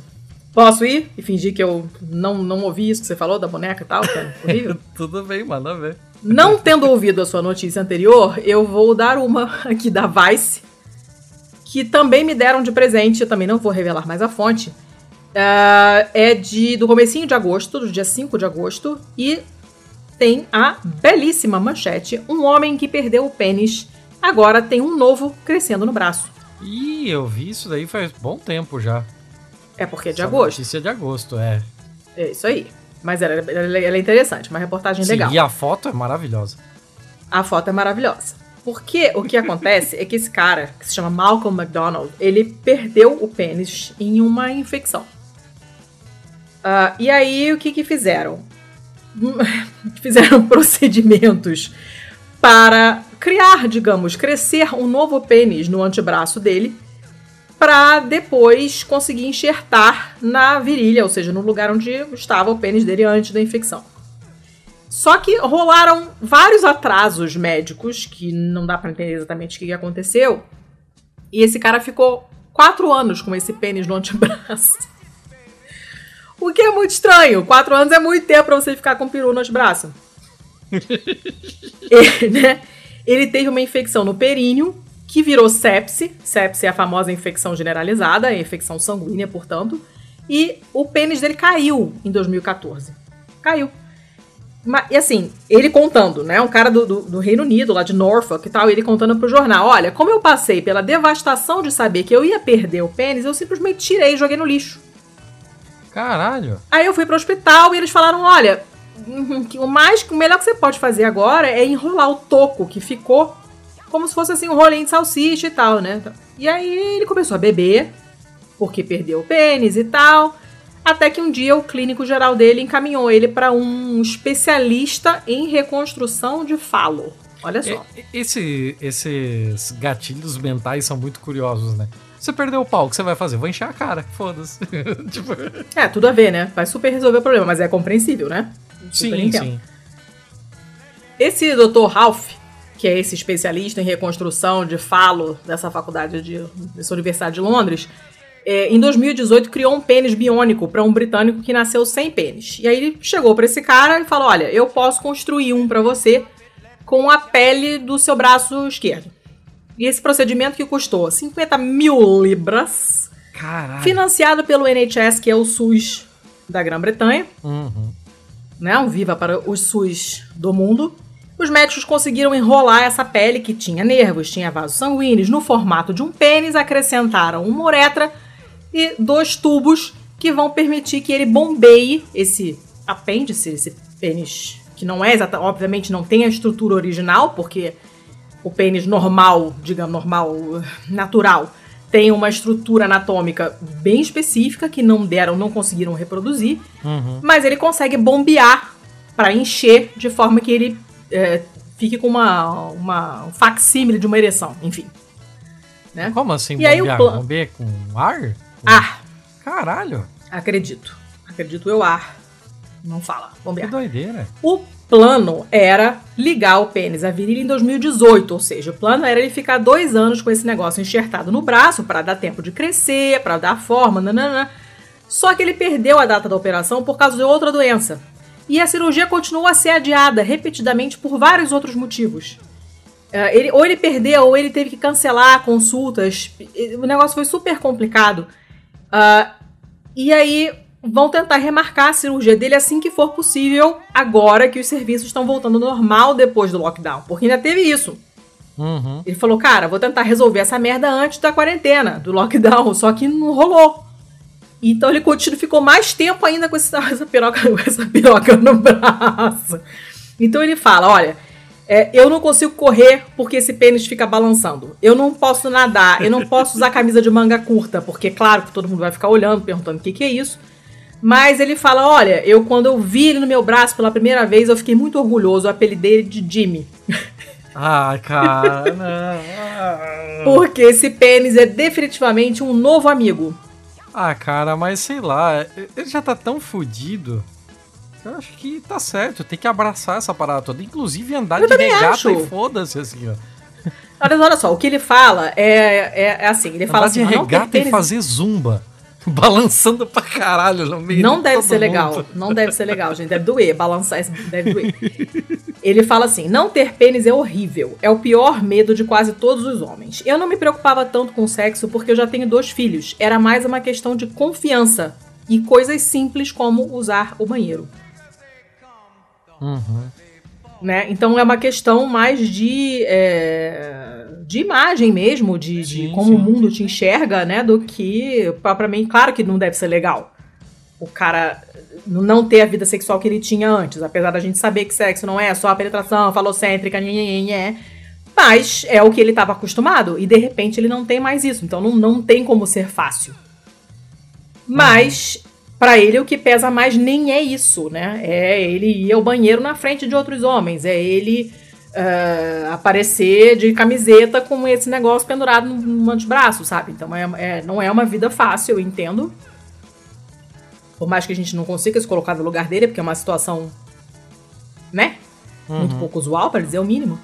Mas faz, faz sentido esse desconforto e tal, na frente dos outros, enfim. Eu sou uma pessoa que não, não tem nem roupa de banho, então eu entendo perfeitamente. Uh, e é isso. É uma notícia feia, porque, né, piroca no braço não, não é bonito. não tem como ser bonito.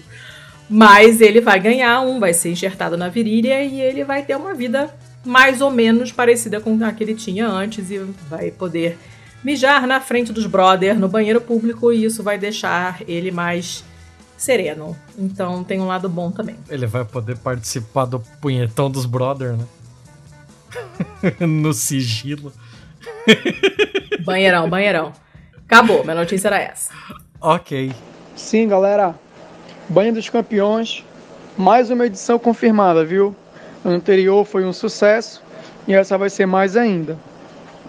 Chegou tire seu sabonete e vá esfregando seu amigo do lado, do lado direito. E assim sucessivamente. Sem beijo na boca, sem frescura, sem viadagem, tá? É banhão de broda. É... Minha última aqui então, eu vou trazer uma da Ars Técnica. E eu tenho certeza que você vai concordar comigo que essa é a melhor foto para fazer a capa, assim. Se não for essa, a gente vai ter que dividir o prêmio. Vai ser um, um vai ser um, uma capa com duas fotos.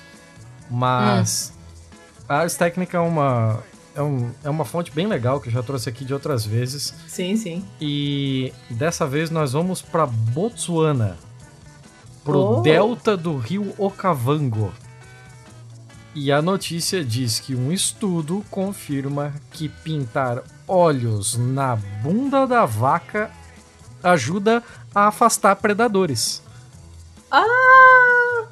E a foto Olha. é ótima aqui porque tem uma vaca de costas com o seu rabo parecendo uma tromba e dois olhos pintados um de cada lado, assim. Cara, que maneiro. Bom, essa é uma é uma é uma estratégia muito usada em insetos, principalmente, né? Tem um monte de borboleta, mariposa, que tem estruturas parecidas com olhos grandes né, nas asas para quem pro predador que estiver olhando achar que é um bicho super perigoso porque tem um olho gigante, né? Uhum. Eu Mas te mandei o link para você ver não. a foto aí. E assim, ah. o, o, grande problema lá no delta do rio Okavango, em Botsuana. Ah, eu amei isso. Ah. é amei. que os, os predadores são leões, né? Então, os leões acabam atacando o, as pouca, o pouco gado que esse pessoal tem lá. E como forma de retaliação e como forma de até afastar que novos, mais leões apareçam, o pessoal acaba caçando os leões que mataram o seu gado. Ah, ou seja, merda generalizada. É, então tinha um problema para ambos, né? Primeiro pro leão, que ele não tá caçando, ele tá meio que sendo domesticado por saber onde conseguir comida fácil. Hum. E segundo, porque o próprio pessoal tava retaliando os leões por estar tá acabando com o seu gado. Então seria até um problema também de conservação da espécie. Hum. E aí eles estavam procurando alternativas não letais de impedir que os leões é, acabassem com o, o ganha-pão das pessoas daquela região, né? E a técnica alternativa não letal desenvolvida foi pintar olhos na bunda do gado para enganar os predadores de emboscada, né? Porque leões, é, guepardos, esse tipo de coisa, eles preferem atacar quando não, quando eles têm a certeza de que não estão sendo vistos, né? Aham, uhum. é. o efeito surpresa, né? Isso. Então a ideia é pintar olhos na bunda do gado para que o gado sempre pareça, né, a, pra, pra percepção do leão que tá olhando, tá de frente pro pro pro leão e assim ele fica intimidado de ele fica receoso de começar um, um novo ataque. Eu amei. Eu salvei essa foto como olho bunda vaca. a iniciativa começou chamada como iCal Project e eles inclusive é, conseguiram publicar um paper numa, num, num, numa publicação de, de comunicações de biologia mesmo, falando sobre as evidências sólidas empíricas para a prática Hum. E agora eles têm inclusive um guia prático para uso desse tipo de técnica. Então, tipo, eles inclusive fizeram experimentações de que tipo de olho fica mais Olha. realista para a percepção do leão. Então, tipo, quando a gente desenhou um olho assim, esse olho talvez tenha ficado muito pequeno. O leão ah. entendeu que isso talvez fosse uma mancha, uma pinta da bunda da vaca e atacou igual, sabe? Então, que eles, maneiro isso, Eles gente. criaram um, um, um, manual de guias práticas de utilização da técnica mesmo. Isso é muito maneiro. Isso é interessante pra que caramba. Que legal, adorei.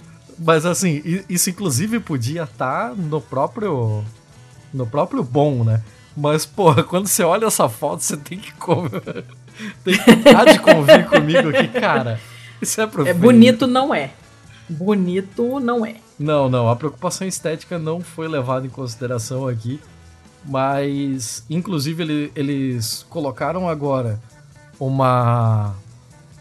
Eles criaram kits para os fazendeiros da região. Então o kit tem um daqueles, daqueles esquema que parece de espalhar reboco numa parede, sabe? Ah. Aquela pranchinha que você segura de madeira. Sim, sim. Não lembro o nome uhum. daquilo agora. Mas parece uma daquela que ela hum, ela tem para ela recebe um stencil e esse stencil tem o formato ideal que eles desenvolveram para os olhos. Então tem um grampeador, tem tinta amarela, tinta preta. Então você vai é, pintar com esse stencil nesse, nessa forma, né? E depois você só vai usar essa forma como se fosse um carimbo na bunda da vaca. E eles criaram Mas, esses gente... kits super baratos, super tranquilos e, e forneceram pro pessoal da região. É um negócio, assim, sensacional. Eu curti demais. Eu amei. Amei. E barato, é, ajuda na conservação dos leões, ajuda na subsistência dessa população. É, nossa, assim, ó, só vantagens, nenhum impacto ambiental relevante. Sensacional. Gostei muito, hein? Vai ficar uma capa bacana, vai ser legal porque ninguém vai saber do que se trata. Todo mundo vai olhar e falar: que porra é essa? Tem isso, né? Tem isso. Adorei. Muito é, legal, gostei. Tive que guardar essa pro final aí.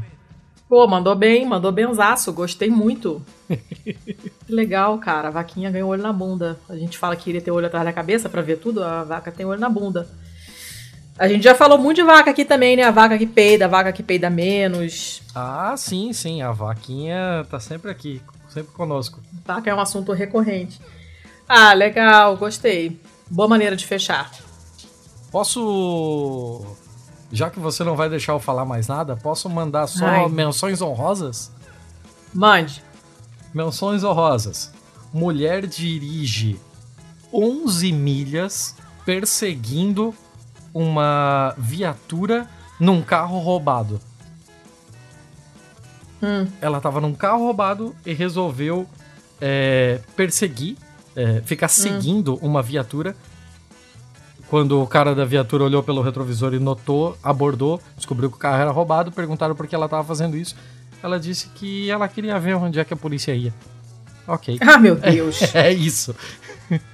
O Citibank teve que entrar na justiça porque ele depositou sem querer 175 milhões na conta de um fundo de investimento e o fundo de What? investimento se recusa a devolvê-lo.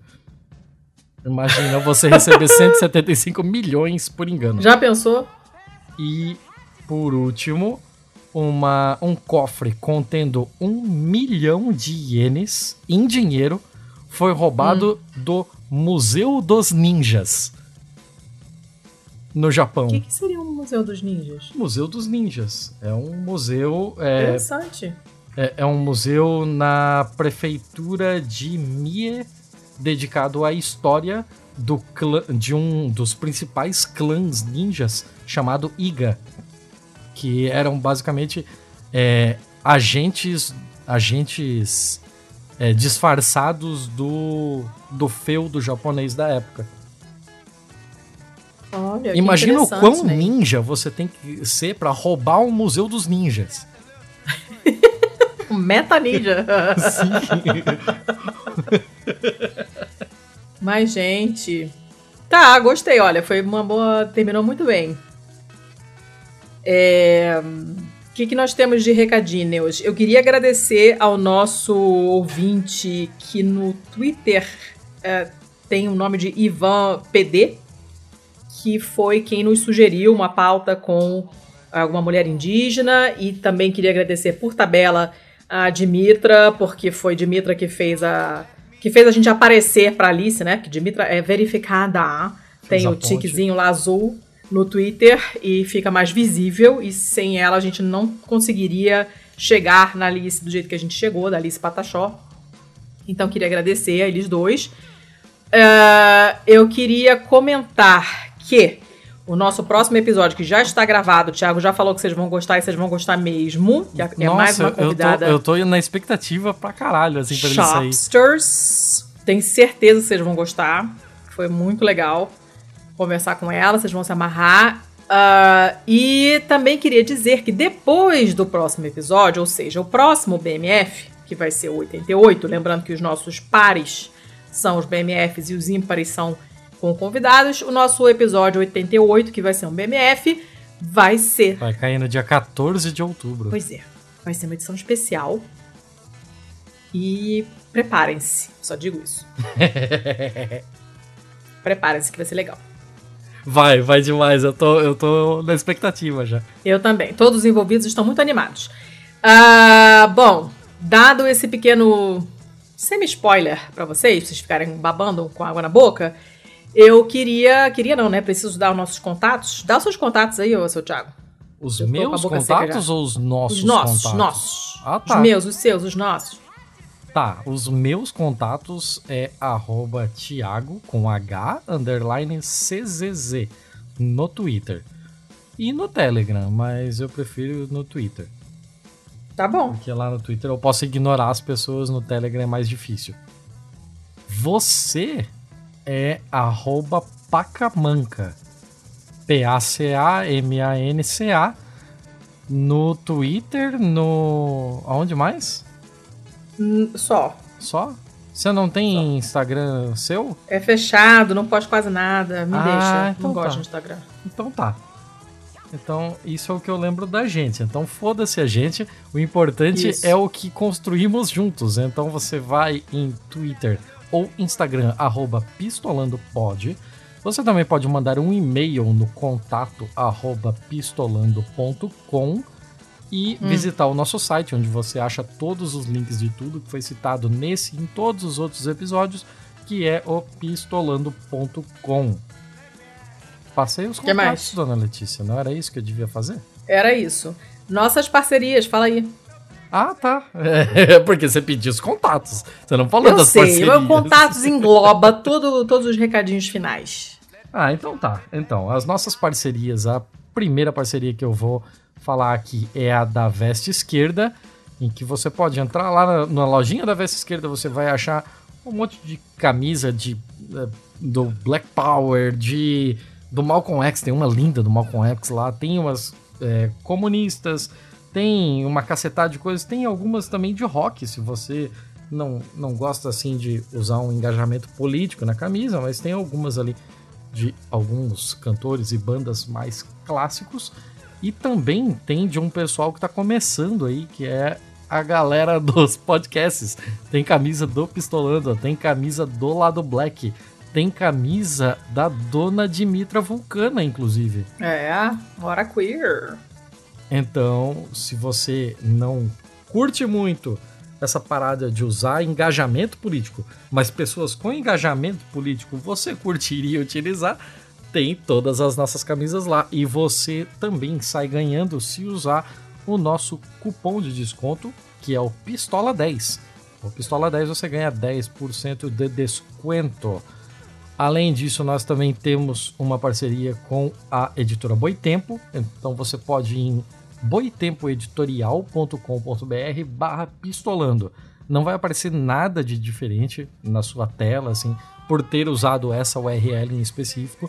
Porém, qualquer tipo de compra que você faça lá, se o fizer, e eu tenho certeza que você em algum momento fará, porque são livros de ótima qualidade, a gente vai recebeu uma, uma determinada comissão lá para manter as operações deste pequeno borogodó que fazemos. Além disso, dona Letícia, o que, que eu estou esquecendo? Olha, é, precisamos falar.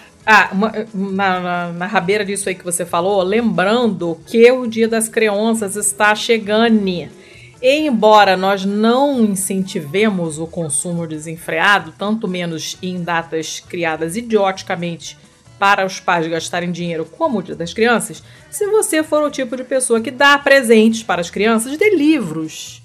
Não Sim. dê brinquedos que a criança brinca com por 10 minutos e depois larga, porque ela prefere um graveto que é muito mais legal. Em vez de comprar um brinquedo cretino, um ferro de passar cor de rosa para a menina, um carrinho Hot Wheels horroroso que ele vai jogar na cabeça de alguém e cegar o amiguinho, você compra um livro. E aí, por que eu estou falando que isso na rabeira do que você disse? Porque a Boitempo tem uma linha, a Boitatá, uhum. é, de livros infantis que são muito maneiros. A gente tem vários aqui em casa. Então, eu, se fosse você, eu super aproveitaria para usar uh, o nosso link para comprar os seus presentes para as suas crianças de estimação, sejam elas quem forem dê um livrinho, não dê brinquedinho inútil, dê um livrinho e senta com ela para ler junto, explicar as coisas e tal. É bacana, é um momento que eu sempre curti muito, assim, com a Carol, de ler junto até hoje. Às vezes ela tá lendo alguma coisa, não, não entendeu um trecho, lê para mim, e sempre rende uma conversa bacana, assim. É um momento muito legal de você participar na vida da criança. Não importa se é teu filho, se é teu sobrinho, se é enteado, se é o filho do vizinho, se você é babá dessa pessoa, não importa. É, é legal. Uhum. E usando o nosso, o nosso linkzinho lá, a gente ainda ganha um presentinho, que a gente não é criança, mas gosta de presente. Inclusive certo? a Carol tá participando aí, batendo os pratos no fundo, né? Tá tomando sopa de curry. e ela fez uma cara de ups agora, mas tudo bem. Uh, e nós temos as nossas hashtags, né? Quando vocês forem divulgar esse episódio, ou qualquer outro episódio nosso, ou qualquer episódio de qualquer podcast que tenha mulheres fixas no elenco, usem a hashtag Mulheres Podcasters, porque aí todo mundo que estiver procurando uma mulher podcaster vai acabar achando esses, esses episódios ou esses programas e facilita muito a vida de quem está procurando mulheres nessa plataforma. Também fazemos parte da Podosfera Antifascista. Você vai lá, Podosfera Antifascista, googla. Só googlar, não tem mil Podosferas Antifascistas, tem uma. Você vai lá olhar e tem um monte de podcast parceiro fazendo um monte de coisa diferente, de assuntos os mais variados, não necessariamente de política. Inclusive, eu acho que não tem nada especificamente de política, tem de tudo quanto é assunto. E só que todo mundo é antifascista, então você sabe que passação de pano para banco não vai ter. Isso já é um plus a mais, como dizia Aristóteles, certo? Sim, senhora. Dona Letícia, nós aqui acreditamos muito, sempre acreditamos, né? Que o melhor tipo de divulgação é esse, em que você, além de falar de um determinado programa, de um determinado podcast, você fala também sobre alguma coisa que saiu nele, né? Que assim você cria uma maior identificação sobre é, a pessoa alvo da propaganda e o conteúdo que você está tentando divulgar. Então, faz aí, dona Letícia, propaganda de qualquer episódio, de qualquer coisa que saiu na Podosfera de Fascista. Ó, saiu um É Pau, É Pedra essa semana. Essa semana ou semana passada? Eu já me perdi, peraí. Da Coreia? É. Da Coreia foi semana passada. Foi semana passada? É, uhum. É, Entendendo a Coreia do Norte, isso aí. É o episódio 114. Uh, tem um convidado bem interessante falando. Tem eu narrando um trechinho, eu já falei aqui, a gente começou no É Pau é Pedra e eu continuo contribuindo sempre que possível. Então eu narro trechos quando, principalmente os episódios que o Márcio Moraes produz, que normalmente tem uma parte de narrativa e tal, e essa parte de contação de histórias, digamos assim, não é exatamente contação de história, mas uma parte mais narrativa do episódio, frequentemente ele pede para eu narrar, e eu narro com muito prazer. E nesse episódio tem um trecho narrado por mim também. E o episódio ficou bem bacana, uma pessoa muito interessante falando, é bem legal. Esse é um que eu que eu recomendo. Você recomenda algum em particular? Olha, eu ouvi recentemente, apesar dele ter saído no início de setembro, mas hum. eu achei muito bom o papo do Chutando a Escada sobre mulheres no Irã. Excelente esse episódio. Que saiu, Mulheres no Irã, Força e Resistência, é, com a Kazar Masumi. É muito interessante esse episódio. Muito Gostei mesmo. demais da esse... trajetória dela também. Sim. É totalmente diferente do que do que ele do que normalmente o chutando a escada faz, assim como uhum. um formato, né? Não é é uma mesa de bar um pouco diferente porque é essa convidada contando e, e a vida dela de uma maneira muito interessante. Esse episódio ficou muito bom mesmo. Vou colocar tudo aqui na postagem, tá? Para vocês na seção ali de coisas mencionadas no episódio, para vocês procurarem para quem ainda não tiver ouvido, não, não conhecer ou não assinar, que o faça porque merece, vale a pena. Sim, sim, é até meio idiota da nossa parte fazer propaganda chutando a escada que é muito maior que a gente. Mas é Ou... uma questão de demonstração de apoio mesmo, assim. É um episódio Não, sensacional e, vale a pena mesmo, quem está fazendo conteúdo de qualidade, independente do tamanho, a gente vai divulgar aqui. Acho que a gente pode até tornar isso uma tradição, assim, né? Trazer é todo é episódio, pelo menos os episódios de BMF, né? Trazer alguma coisa feita pela podosfera de fascista aí pra, pra galera apreciar. Isso aí. Pra vocês verem que tem de tudo mesmo, não necessariamente... Esses dois, por acaso, tem coisa de política, mas é, foram os que a gente pensou assim, né? Agora. Mas se vocês forem procurar lá no site mesmo da Podosfera Antifascista, vocês vão achar mais um monte de coisa. E, e a gente vai, vai trazendo no, nos próximos BMFs, a gente vai comentando então. Uhum. Certo? Sim, senhora. Então, beleza. Então acho que acabou, né? Nossa, acabou pra caralho, assim. Estamos quase duas horas aqui. Já acabou, na real, faz editora. tempo. editora só se fode. Uh, uh. Falando editora, quem faz edição? Quem faz edição é o Estopim. A edição e a produção não só do Pistolando, mas do Babel. A gente faz edição do Babel, a gente faz edição do Guerras Imaginadas, a gente faz edição do Meio Descomplicado uh, do Astrologuês e tem mais coisa vindo aí. Do Broadcast Brasil, do, do Vira Casacas. Brasil. Isso, do Vira e tem mais coisa vindo aí. Então, se vocês precisarem de ajuda, uh, tanto para produção como de repente só para edição ou só para um site ou não sei, qualquer parte da, da, do fazer o seu podcast. Você não sabe o que fazer, manda um e-mail pra gente, contato arroba estopimpodcasts, no plural.com.br, ou então fala com a gente pelo pistolando mesmo, depois a gente encaminha, porque afinal de contas o Estopim é uma multinacional formada por duas pessoas, que no caso somos eu e o Thiago, uh, e a gente resolve resolve seus problemas podcastais aí. Certo? Eu acho que agora dá para dizer que acabou. Acabou mesmo. Não aguento mais, quero ir dormir. Sim. Até semana que vem. Beijo. Falou, até mais. Vocês vão adorar semana que vem. Puta merda. Vão. Uh.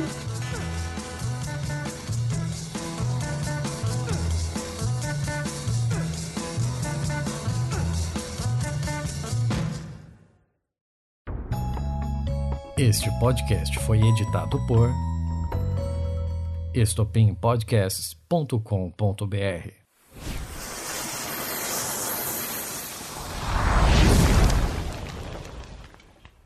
Ok, minha vez então. Deixa eu fechar isso Sua aqui. Vez. Deixa eu só tirar essa cachorra daqui, porque eu não tô aguentando. Esse pelo com janela fechada, eu tô tendo um treco. Manilo, no verão não tem condição de você ficar sentado em cima ah, de mim. Tirei. Não dá, você é peluda. Ai! Ah! Tadinha. Desculpa. Caiu, né? Hum, vai lá encher o saco da Carol, vai lá. Vai, isso. Vai lá, sem condições. Ai, credo, tô até suando. Fala. Por exemplo. Ai, meu caralho. Peraí.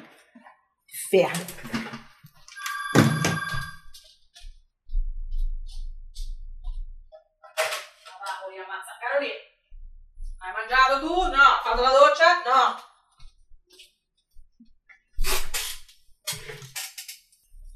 Merda, que ódio desse telefone fixo. Ai, inferno. Uh.